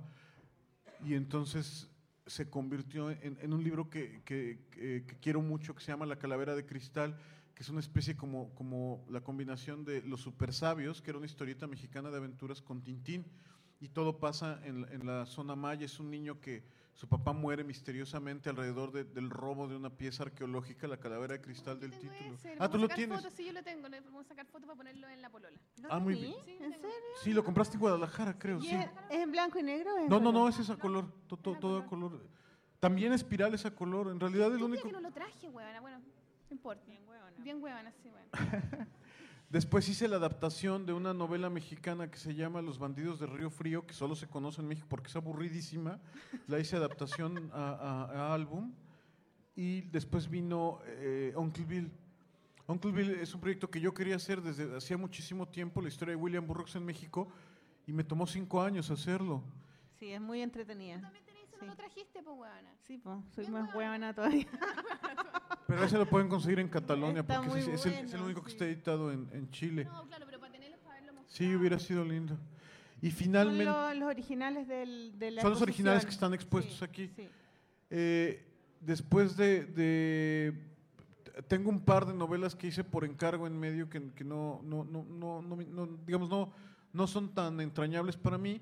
Y la última que publiqué es El Instante Amarillo, que es la historia de esta niña de 13 años que a finales de los, principios de los años 90 decide que no quiere, no quiere ser lo que, lo, que, lo que el mundo espera de ella, o sea, no quiere ser como sus compañeritas, no quiere ser una ama de casa, no quiere ser como toda delicada, es una niña que dibuja y se llama el instante amarillo porque es justo como ese momento de quiebre en el que se da cuenta que, que ella quiere otra cosa, no, no sabe qué quiere todavía en la vida, pero sabe que no quiere ser, ser ese es como muy dirigido justo a mujeres y sobre, porque me di cuenta que no hay cómics, casi no hay cómics para niños infantil, ahora se hace muy poca, por lo menos en, Oye, sí, nosotros hablamos de eso en el capítulo anterior, como que eh, hay mucha esa cosa de que el cómic es solo para niños, pero en verdad hay muy poco. Hay muy poco. para y niños. para niñas Sí. hay menos. Claro. Entonces, como yo soy papá de dos, de dos niñas, dije, bueno, quiero que cuando me muera, ¿no? con lo que estábamos hablando, que haya, que tenga cada quien en su librero un cómic que hizo el papá pensando en las niñas. Y, y ese, ese es el último que tengo publicado. Y ahora estoy haciendo uno. Eh, mi hija mayor, María, en quien está basado el personaje del instante amarillo, bueno, digamos, me robé su carita. María está dentro del espectro autista, dentro del espectro autista, de una manera muy moderada, pero bueno, con todas las complicaciones de- de- del espectro autista. Y entonces estoy haciendo un, un, pues, digo, lo llamo novela gráfica de manera, pero es un álbum, un testimonio gráfico sobre el momento en que nos dieron el diagnóstico a su mamá y a mí. que- entonces, que ha sido el momento más duro de mi vida. Y se llama Autismo Manual de Usuario. Y es la historia esta de, voy contando, ¿no? Desde que nació María, cómo fue creciendo, de repente cómo empezamos a ver que tenía algo raro y todo, todo, todo este proceso muy difícil por el que pasas, hasta el momento en que te dicen, sí, su hijo tiene autismo, que sientes que el mundo se derrumba, pero descubres que hay, en palabras de Kafka, que hay esperanza infinita. Y entonces es sobre eso, ¿no? Es- es- se llama, así está pensado para los papás que tienen que tienen hijos con dentro del espectro ¿Y ese es autista. tu primer trabajo autobiográfico? No, bastante- Bill. Uncle Bill también es autobiográfico, pero Sumamente. también está, hay harta investigación de, de- de- como de histórica también, y de Sí, libros, no, y de cartas. ahí yo aparezco en realidad como un Tú personaje. apareces, claro, como personaje. El instante amarillo que de verdad espero que, que- que se publique en Chile eh, en es, es altamente autobiográfico, pero digamos que soy yo como una niña de 13 años. Es tu hija, ¿y tu hija también dibuja? Mi hija modela, y modela, sí, es Ah. muy buena para modelar, eh, es muy talentosa para eso. Pero no, no, no, el personaje es, ma- es mayor que mi hija, se llama igual y tiene su cara, pero es otra persona. O sea, ya cuando estaba haciendo la historia, la personalidad que tomó el- el- el- el muñequito era, era totalmente distinta a mi hija, ¿no? Es, es otro, se parece más a su papá. y esos, esos son los, los, los álbumes que, que he hecho. En medio hice una historieta para ciegos en braille que se publicó en México. En tres- ¿Historieta para ciegos? Sí, ¿Cómo es? eh, ¿Cómo fue un, es un eso? experimento precioso porque eh, lo hizo una, una, una ONG que se dedica a hacer eh, eh, trabajo social. Querían hacer inclusión para personas con, en realidad para reto visual, y entonces me llamaron a mí y no sabíamos cómo hacerlo, y yo propuse a un guionista amigo mío que tiene debilidad, que es débil visual, se le está, tiene esto que se llama queratocono, que se le está, está perdiendo paulatinamente la visión. Sí. Y entonces él, él fue el que dijo, no, esto lo tenemos que hacer de este modo. Entonces tú abres el cómic, de un lado viene la historieta tradicional y del otro son cuadros negros con, con los puntos en braille. Entonces, para que tú entiendas completo qué es lo que sucede, tienes que leer en braille y entonces ya, ya sabes, o sea, se complementa con lo que está sucediendo del otro lado. Y son tres episodios. Y, en el braille como que se describe la escena que está... No, no, no, va complementando, no, no lo describe, porque ese era, eso era lo que pensábamos que había que hacer, pero cuando le llamamos a él, que es casi ciego y que además es un aficionado, Jorge Grajales se llama, es un, un gran aficionado y conocedor de los cómics y un cinéfilo impresionante, nos dijo, no, tenemos que hacerlo de este modo, vamos a contar la historia de manera que se complemente el mundo visual con el mundo de la oscuridad. Es, es- digo, el tipo, es un tipo genial y entonces logró hacer... O sea, la, la historia, la primera historia es un astronauta que naufraga en un planeta donde los habitantes no tienen ojos. Entonces, la parte visual tú lo vas viendo a él cómo cae en el planeta, cómo trata de salir, hasta que en el accidente se queda ciego del golpe. La parte negra la van contando los extraterrestres de cómo llega alguien a su planeta y cómo lo perciben a través de los otros sentidos. Ay, que la raja la No, weá. no, es una cosa hermosa. Yo creo que es lo mejor que he hecho en mi vida. Y eso no lo podemos ver, no hay. no Eso hay lo queremos eh, publicar acá, ¿no? ¿Sabes qué he querido re- como recuperarlo, hacer algo con él? Se publicó, pero como lo publicó la ONG, que no eran editores, no lo supieron Claro, distribuir. no lo distribuyen. No, estoy buscando que se recupere porque la, la verdad es que fue muy, un proyecto precioso. Yo, yo, además, cuando hicimos la campaña de prensa, yo decía, para mí esta es la demostración de que los cómics son, para, pueden ser o servir para cosas muy importantes. O sea, claro, porque tienen un potencial comunicacional muy bacán. Claro, po, y de claro. conectar con emociones, Claro. y etcétera. Sí, ese, ese es como el... O sea, si, si yo fuera recordado por una sola cosa, me gustaría, en el cómic me gustaría que fuera por ese. Lo vamos a decir, que te recuerden solo por eso. chiquillos, chiquillos. Hay, hay una editorial eh, catalana que se llama Mamut, ¿conoce o no? Que hace cómic para niños, súper buena, de Luchini, Maxi Luchini. ¿Y? Ed. Sí. Y ellos hacen cómic para niños eh, maravilloso, unas ediciones increíbles y residen en Cataluña, eso. ¿Y residen dónde? Cataluña, en Barcelona. Ah, Oye, y hay otra, Little Books, ¿no? Que es donde publica justo Liniers, ¿no? Es Little Books. Ah, Astiberri.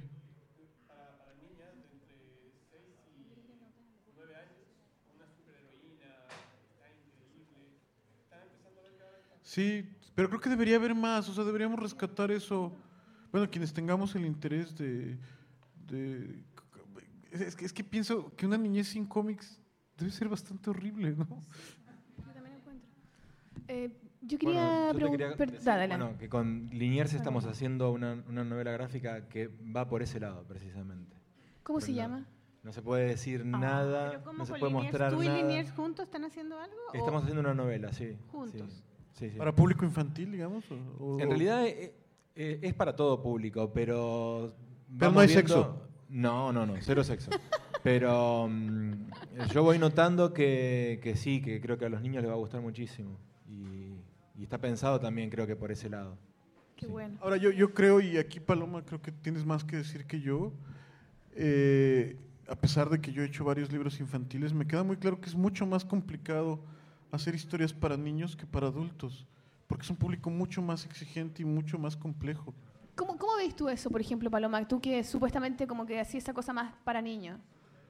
Yo igual encuentro eh, que las como que para mí no existen tantas diferencias, eh, porque al final las cosas que parecieran ser para niños como los cuentos, yo creo que tienen una cosa media filosófica súper eh, como profunda igual, como igual bien crítica y siempre una mirada como bien como que raya un poco en una, en una cosa bien ambigua, que pareciera que los niños lo tienen más fluido nomás, pero igual eso también un adulto lo entiende y también tiene una complejidad en sí misma. ¿Tú crees que es más difícil hablarle a los niños que a los adultos? No, no sé, no, no sé qué responder al respecto. Solo para mí sería mucho más difícil hacer un cómic que hacer un libro para niños, o sea, por, por una cosa de, de cómo uno lo cuenta y cómo lo dibujo. Yo me demoro tres años en hacer un libro de 12 páginas, o sea, imagínate tuviera que hacer uno de 120 con miles de cuadraditos adentro. No, 270 es. Uncle 270 páginas. 270. Y el instante amarillo son 200. ¿Cuánto ¿Cuánto? te demoraste? 200. ¿Cuánto te demoraste? en Eh, Uncle Bill fueron cinco años, pero tres de ellos fue investigando. Y el instante amarillo, año y medio más o menos. Y calculo que el del autismo serán como un año, pero van a ser 120 cuando mucho. Es que a- me, me- gusta que sean como, como, por eso me- son novelas, ¿no? Me gusta que sean extensas. Me, me- me- me gustan las gordas. Oye, que yo creo que uno no, o sea, no, yo no pienso, cuando hago el libro, yo no pienso, le estoy haciendo un libro a los niños. O sea, cuando yo lo estoy haciendo, sí, lo estoy haciendo para mí. Entonces, Como Pero por eso no hay pero cosas para niños niña. ni para adultos. claro, como pero para mí cuando hace era niña, ¿ah? Pero cuando tú estás haciendo los cómics, ¿piensas en quién? En nada, o sea, No, en mí, en mí uno hace también, el sí, libro, sí, pues. Su amigo de la universidad. El modo, de- el modo que uno tiene como de narrar nomás, como es lo Sí, que la pienso. historia Yo que no te sé qué es más gustaría difícil leer. o no. Claro, lo que te gustaría leer, lo que necesito contar, no, no sé si es más difícil o más fácil. Como es el modo como de conversar que tiene uno. Claro, es como el tono de voz. Oye, yo quería hablar- preguntarte de Kurt, que a mí me, eh, pensando en esta cosa como de la ilustración, el cómic, toda la onda, eh, ¿cómo, po- porque a mí lo que me llama mucho de tu trabajo, me, me llama la atención y que me encanta mucho este tono como emocional que lográis con las cosas y este como universo que tú creas a través de tus millones de personajes y esta cosa de leer tus libros que como que llegan a una cosa, a una profundidad que de pronto también tiene que ver con la historia con la que un poco partiste contando, que tiene que ver con esta cosa bien mágica que trae el dibujo contigo. Eh, y encuentro que es tan lindo poder compartir ese lugar tan eh, honesto y tan sencillo. Y que tus dibujos sean tan pequeñitos, ¿cachai? También tiene esa cosa como... Yo me acuerdo cuando tú, yo eh, fui a Argentina, viajé a Argentina, y yo conocí la musaraña porque tenía ahí una exposición tuya. Y fui porque dije, no, yo tengo que ver estos dibujos. Y fue tan increíble pararme y mirar estas cosas, pero pequeñísimas, eh, con un detalle, pero increíble. Como esta cosa, como yo me imaginaba, bueno, y tú siempre te dibujabas en esta cosa del escritorio con miles de cositas chiquititas, casi como un, un monito de cuento antiguo. Y me imaginaba este loco con un pincelito enano sobando, sobando, sobando, poniendo la sombrita. ¿Cómo es? Sí, como con una lupa, pero con un nivel como de cariñito, porque como esa cosa de sobar y sobar, ¿cachai? Como con el dibujito. Eh, ¿cómo, ¿Cómo definir? No sé, si, no sé si es una pregunta en sí misma, pero me gustaría que hablara como de este lugar en donde tú creas y de las historias que pueden ser medias del cómic y son de ilustración, son como medio cuentos infantiles, pero novelas, Sí, es difícil como catalogarlo. humor ¿no? o no humor, ¿cachai? Sí, a mí me cuesta muchísimo catalogar qué es lo que hago, porque no, no sé cómo, cómo definirlo.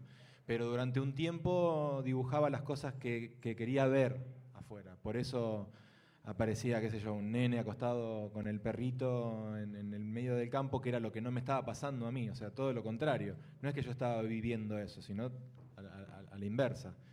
Y, y sí me di cuenta con, con lo que yo estaba tras- transmitiendo con los colores. Con- cuando empecé a pintar era mucho color sepia, oscuros, y bueno, estaba pasando por esa, por esa etapa, hasta que los últimos dibujos tienen mucho verde, turquesa, y se tr- transmite la, felicidad y, un montón de cosas. O sea, me preocupa muchísimo el tema de, transmitir emociones con el color. Y mm, creo que se, se destacó un poquitito porque creo que no había mucha gente que esté haciendo historieta con acrílico. O sea, no era muy habitual de ver. Em, pero sí, también me, me es complejo decir qué, qué cosa hago. No sé. Por eso, por eso lo hago para no hablar. Así que- Pero, pero, por ejemplo, ya lo que decís tú, como esta cosa de anhelar algo que como que tú buscabas. Eh, ¿Fue difícil encontrarte con esa mirada como más emocional o te sale fácil este lugar así como eh, más emotivo de hablar? No, es una búsqueda. Una búsqueda interna de, de- de cosas que me han pasado de, de- niño, de, ver la máquina de mi abuela, la máquina Singer, de abrir esos cajoncitos. De ahí, ahí me quedó la- la- el tema de los cajones. Y aparte que me gustaba revisar toda la casa de mi, de mi. Una pregunta eh, no tan profunda como las que hace la Sol. Eh, ¿Quién te hizo ese, ese escritorio tan alucinante que tienes? ¿Alguien conoce el escritorio de, de Kurt? No, no, no. Hay, hay dos es que es un escritorio donde, don- que es redondo. Que como si fuese una nave espacial. Y tú tienes que entrar y hay un hoyo y te metes y, y estás con el escritorio alrededor. Y yo encontré que eso es completamente ciencia ficción. O sea, como Bueno, ese, realmente ese ¿Tú lo- escritorio... tú lo hiciste? Sí, sí, lo hice yo. O sea, lo diseñé y lo hizo un carpintero, un, un es tío que, que es- increíble. es muy que no entendió nada cuando le llevé los planos y me... ¿Viste cuando, cuando vos por respeto decís, ah, bueno, ok, ¿querés hacer esto? Gracias, Bueno, tío. mm, habrán pensado cualquier cosa, pero yo me acuerdo que mm, fue muy loco porque cuando me diseñé ese escritorio, empecé a trabajar en General Motors, cobraba bien y la plata me la patiné en un escritorio. En un escritorio y en un acuario, en una pecera. Entonces, el- la habitación mía era una habitación de narcotraficante, porque la, casa de mis viejos es súper humilde y vos entrabas a mi dormitorio y era un acuario increíble lleno de peces, con un escritorio que no había dos en el mundo. Y mi viejo me acuerdo que me dice, "Es- esto no es para esta casa, me dice, cuando lo vio. Porque claro, yo me invertí muchísimo en, en- en el escritorio lleno de cajones, tenías que levantar una, una tabla como tipo de bar Para para, entrar. in- para ingresar y un círculo donde vos te movías 180 grados y manejabas todo, no sé. Eh, nunca me hice analizar porque hubiese sido... ¿Todavía la tienes? No, eh, cuando me mudé, obviamente eso no lo pude llevar. No, no me lo pude llevar porque estaba embutido en la, adentro de la pared. O sea, las Ah. paredes de la casa de mi viejo son de 60 centímetros, entonces aproveché esa dimensión para embutir el mueble. Claro, cuando eso te lo querés llevar, no Nunca pensaste que, te hacer- ibas a ir de la casa de tu papá. Exactamente. Increíble. No, no, no, fuera de broma. Es increíble, pero yo no pensaba irme. Tenía ya veintipico de años. Tu papá decía, viejo- ¿estás seguro que lo quieres embutir en mi el muro? Mi familia feliz. Claro, mi familia feliz, imagínate. Cuando la gente se estaba comprando un auto y un terreno, yo me estaba haciendo una- un acuario y una- un escritorio. Embutido. Pobre familia, pobre familia, pobre familia. Pero ya estaba esa cosa del escritorio. Antes de dedicarme a la ilustración, estaba trabajando en General Motors, no tenía nada que ver con ilustración. Y, y después me encontré eh, dibujando mucho en el escritorio que había diseñado, no sé, eh, cinco o seis años atrás. Y ahí sí, era, ¡ay, qué escritorio que tiene! qué- Sí, mirá cómo dibuja todos te todo. envidian Re- por Hernán. Casiari con Orsay lo- le, sacaron foto y lo subieron a un montón de partes y lo hicieron famoso de ellos. Sí. Hasta, hasta el momento el escritorio no era una. No lo conocía casi nadie. Ay, Pero divertido. Hernán Casiari cuando lo vio dijo, no, esto lo tenemos que publicar porque esto que lo otro, y recorrió el, el mundo. Pero era. Todo el tiempo atrás recibí eh, cosas de locura, ¿viste? Este pibe está mal de la cabeza. Ahora cuando me mudé no me lo pude llevar, pero sí me compré uno de los, de los que me gusta dibujar. Antiguos. Sí, claro. Sí. Creo que de 18, 1880. Una, una belleza.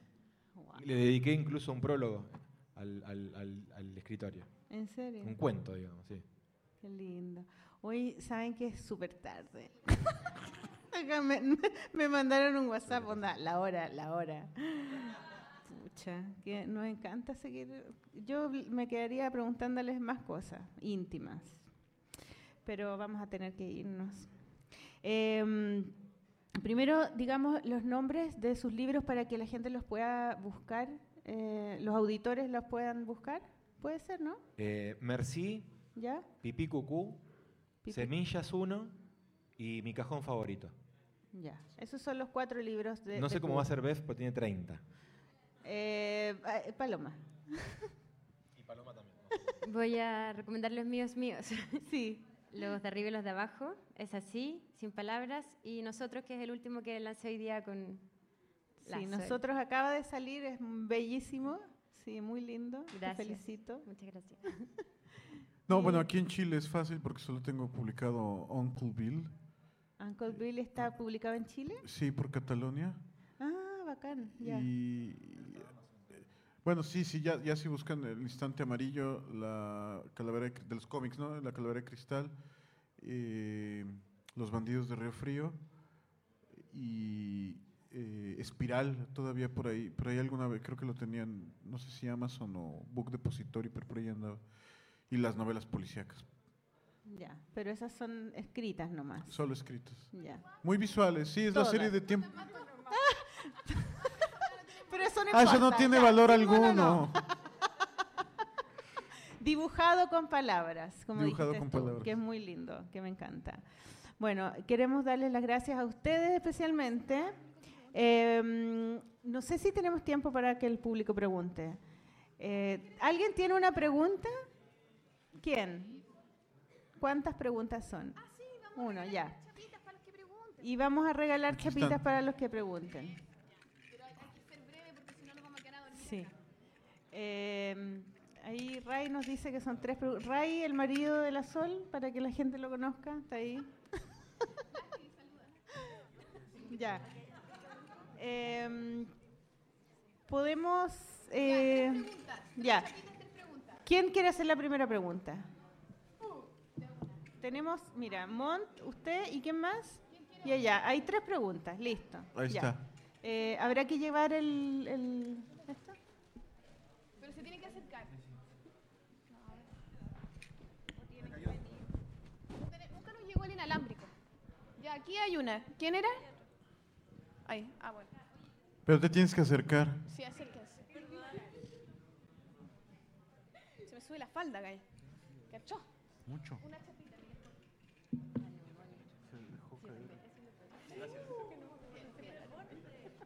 Una chapita. Hola. Eh, mi pregunta, em, creo que es una pregunta de utilidad para toda la gente que está acá, en realidad, lo- los, que están exponiendo y para la gente que, le- que, que dibuja. Mi pregunta es, ¿qué hay que hacer acá en Chile si tú eres un ilustrador y quieres publicar? O- ojalá... ¿ah? ¿Qué? Cadenas de oración, dice Mont. Aparte, aparte de las cadenas de oración. Mira, yo, yo, a ver, yo no soy chileno, entonces creo que eso lo tiene que contestar Paloma, pero lo que a mí me funcionó fue buscar concursos. Y eso me abrió las puertas del mundo editorial. Pero bueno, a ver, ¿cómo es en, en Chile, eh, Paloma?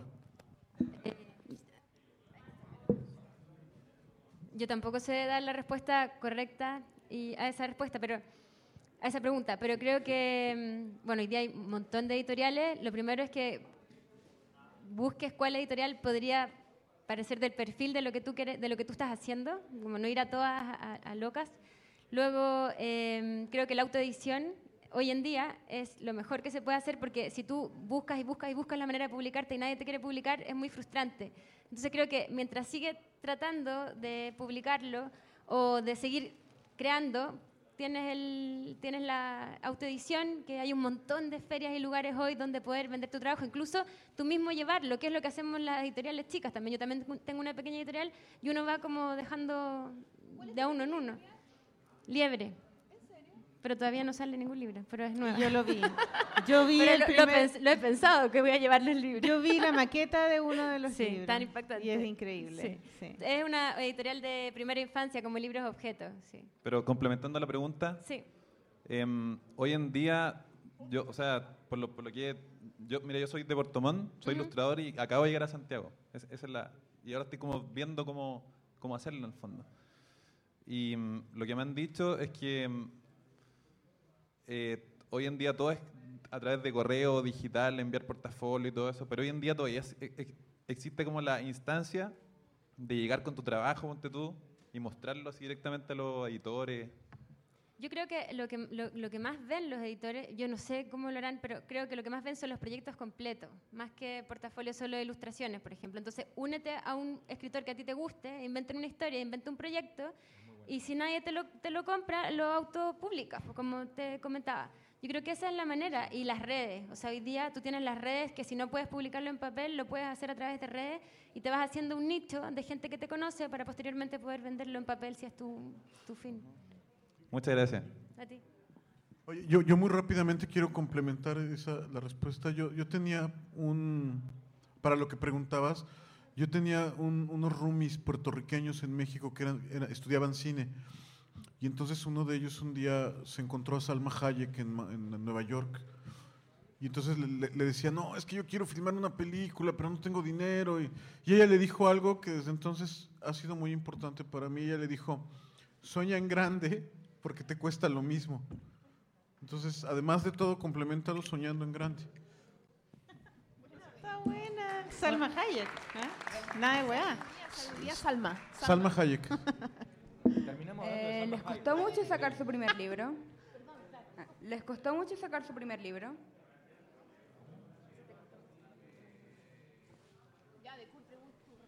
Si les costó mucho sacar su primer libro. Y ahí hay una mano levantada.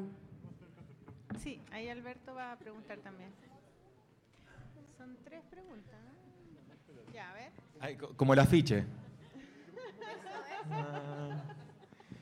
Eh, a mí sí me costó, pero por una cuestión de, de diseño. Cuando hice el, el primer libro, en realidad nunca fue pensado para libro, fue pensado para publicar en un blog. Entonces el blog podía subir cualquier formato, alargado, tira, un cuento, un cuento corto, algo que no se entendiera. Entonces el, el blog me permitía eso. Cuando tuve que armar el libro me encontré ante un problema porque tenía que usar mucho eh, tapón de clonar para completar algunos huecos. Entonces, eh, habré estado un mes trabajando para que quede más o menos bien. Pero, mm, bueno, quedó, quedó lindo. Sí. Sí, sí me costó mucho trabajo, pero valió la pena. Y también te voy a regalar una chapita.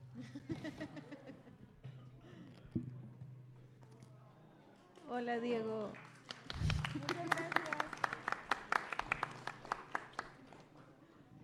Ya, em, tengo una pregunta. Chan.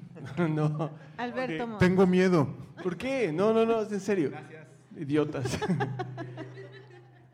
Eh, no, es que cuando decían que el cómic no muere, y yo pensaba en Lucy Iriart, eh, ustedes...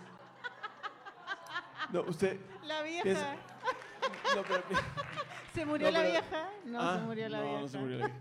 Pero pensaba... Nada mata la... ¿Viste la muerte? La muerte. Que- la muerte.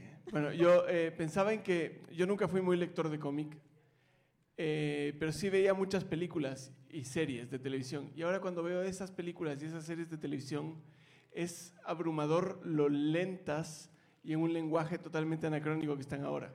Entonces mi pregunta es, ¿el cómic también tiene edad? Eh, pero no me refiero a edad de lectores, sino a envejece también mal. ¿Y cómo, cómo funciona eso con la obra que tienen ustedes ahora? Eso, gracias. Como una, la pequeña casa en la pradera. Qué profundo, están dando? Sí. Sí, Sí. es todo tan lento. Tiene un intermedio de vistas de Salzburg por 15 minutos y uno dice, esta mierda no termina nunca. Entonces, es eso. Y entonces me pregunto si en el cómic pasa lo mismo, que de repente uno ve un cómic de los 70s y dice, ¿qué es esta mierda? No tiene tiempo. Oye, o Heidi, ¿hay vuelta a ver Heidi? Como cuando Solo ella la va para versión porno. adelante, en el columpio para atrás, es una hora. Es una hora. Una cosa impresionante. Entonces uno dice, ¿qué pasa? Bueno, pero los, super, pero los supercampeones tenía como esa onda. O sea, era, era, era lindo ver media hora corriendo a Oliver. Eso sonó como a weón de la parroquia El Bosque. Qué lindo era ver a Oliver Atom corriendo. No, no, no, pero... Pobres, no entienden nada. Eh, mexicano y argentino sin, sin contexto. Pero eso, esa era la pregunta. Yo tampoco entiendo nada. no, lo que no, claro. Pero es que vos viste en Nueva York, no cuenta nada. Ríete nomás. No, cla- claro, que, que- que, eh, y, el- y el 90% envejecen muy mal. O sea, si tú ahorita tomas un ejemplo que fue muy conocido y ahora es totalmente... Si tú tomas La muerte de Superman, se ve viejo, viejo. Y fue el cómic más vendido en, los años 90. Yo, yo, yo ahí tengo dos cosas. Uno es que hace mucho me di cuenta que, que esta angustia por estar vigente siempre era totalmente inútil porque solo hay un David Bowie y ya se murió, ¿no? Un viejito que tocaba guaguancó con la... Sí, tocaba guaguancó con los cancán, chanchano, ¿cómo se llaman los de azúcar? Pero, y entonces mi estrategia, la mía fue, voy a empezar a dibujar retro. O sea, yo lo que dibujo tiene un aire como de los años 50 porque siento que hay una posibilidad de innovación a través del antiguo. Y si, si ya se ve viejo deliberadamente, entonces no va a llegar, ah, es que este, tu, tu- tu- tu estilo se ve, se ve viejo. Pues sí, güey, ¿no? así lo hago. Esa ha sido mi, mi, eh, Pues mi sí, decisión. güey. Pues sí, güey. No Buenísimo. mames, güey. Pero, pero creo que es irremediable. O sea, mira, llegará un día en que quien tú me digas, ¿no? Yo, es más, un ejemplo bastante, bueno, ya ni tan reciente, el, el- Jordi, ¿cómo se llama el que hacía las cosas de moda? De Jordi Lavanda. Eso envejeció no solo mal, sino rapidísimo. Y hubo un momento en que era el ilustrador y estaba por todos lados y copiado por todos lados. Ahora, la gran ventaja es que en esta, en esta circularidad que vivimos ahora, todo vuelve a los 15 minutos, ¿no? O sea, habrá un revival de Jordi Lavanda en muy poco tiempo. Yo no te voy a responder del cómic directamente, pero creo que lo que es realmente bueno se convierte en clásico. Al menos pasa en la literatura infantil, como los libros antiguos sí se ven antiguos, pero los que son realmente buenos y están bien ilustrados y tienen grandes historias terminan siendo clásicos y son atemporales. Yo no te voy a responder directamente. Pero última, buena, buena. última pregunta de este capítulo larguísimo. La pregunta era si, si Mont pasará de moda o no pasará de moda. Monte es un clásico. ¿Pasará de moda Mont? Monte es solo una moda pasajera. Todos lo sabemos. Por eso No, preocupado. es nuestro Fontana Rosa, marquen mis palabras.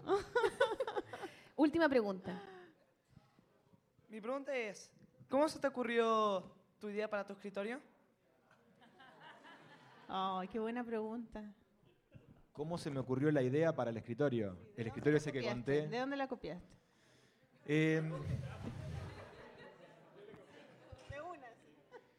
eh, tiene que ver con que me gustaba ponerme mesas a los costados. Cuando estudiaba, cuando estudiaba, eh, me ponía una, una mesita con la máquina de, de escribir, en la otra un grabador con los cassettes, y acá tenía mi escritorio, al cual le había hecho una repisita de madera muy, muy precaria. Ya me gustaba que, te- que sea una repisa. Este, entonces, me gustaba estar como una especie de rodeado, o sea, como si fuese un, un útero, digamos. El útero. El útero. Em, Bien. Perdón. El útero. ¿Por qué dije eso? No sé. Es una talla con Malimar. Bueno, y mm, cuando lo empecé a dibujar, dije, bueno, voy a estar rodeado de una especie de tabla de mesa, y bueno, tenía que ser un círculo, y ahí empecé a agregar elementos, cajones, repisitas, y bueno, y de ahí eh, me enfermé, me deprimí. Eh, sí, eh, cadenas de oraciones. Un aplauso, muchas gracias. Muchas gracias. Beth, no te vayas todavía, no hemos terminado. Ahora, ponte ahí. No, ponte no ahí. te puedes ir. Beth, porque la última canción la vas a poner tú. Sí. Eh, así es que te cedemos la palabra para que presentes cuál es el tema que va a cerrar este programa. Es, Cuéntanos. es de, de una banda mexicana que se llama Mamá Pulpa y se llama Desnuda. la, Es- la canción se llama La Desnuda. canción se llama Desnuda eh, del álbum El Mundo es muy difícil de, de Mamá Pulpa. ¿Y Mama Pulpa es un grupo de quién? Es mi hermano menor, Alfredo. Eh, su Pero es que hermano. eh, eh, en un momento que, en el momento de que una explosión de, de ska y punk en, en- en los años 90 era una de las bandas punteras, entonces eh, Mm. el- el- un- eh, hay una- aparece una banda de rock en el instante amarillo que está basado en ellos justo. Y, y además yo siempre, hacía- siempre hago la broma, ¿no? Pues es que imagínate, yo era el nerd que dibujaba cómics y mi hermano era una estrella, literal, era una estrella de rock, entonces... Y la muy canción que vamos a escuchar es punk. No, no, Punk, es una canción muy Ah. suavecita, así medio Ah, acústica. Yo ya. creo que les va a gustar. Es, digamos, no es hippie como los de No, la no, no, zona. Me estás monteando, ¿verdad? Estoy monteando la Está hueando a mí. Está muy bien. Hueveando, me encanta. Ya, nos vamos con la música entonces. Nos vamos y nos Muchas tenemos que gracias a ustedes por, por quedarse, por conversar. No, por-. Disculpen la hora, Sí, chiquillos, perdón. y gracias por Buenas noches. acompañarnos. Chao. Aplausos. Chao. Los queremos. por la forma que tienes de ser.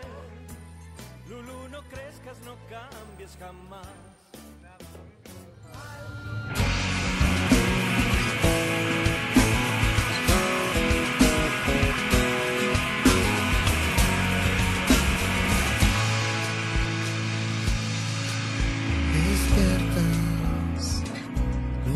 Que tienes claro es que hay que levantarse y buscas alguna forma para hacerlo. Luego piensas y te das cuenta que esta es ya la quinta o sexta y buscas una manera de olvidarlo.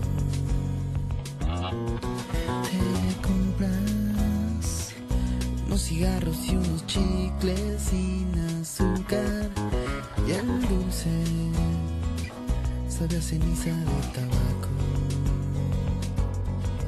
Y lloras por no encontrar ningún camino a lo seguro e ignoras que lo seguro no es un sitio.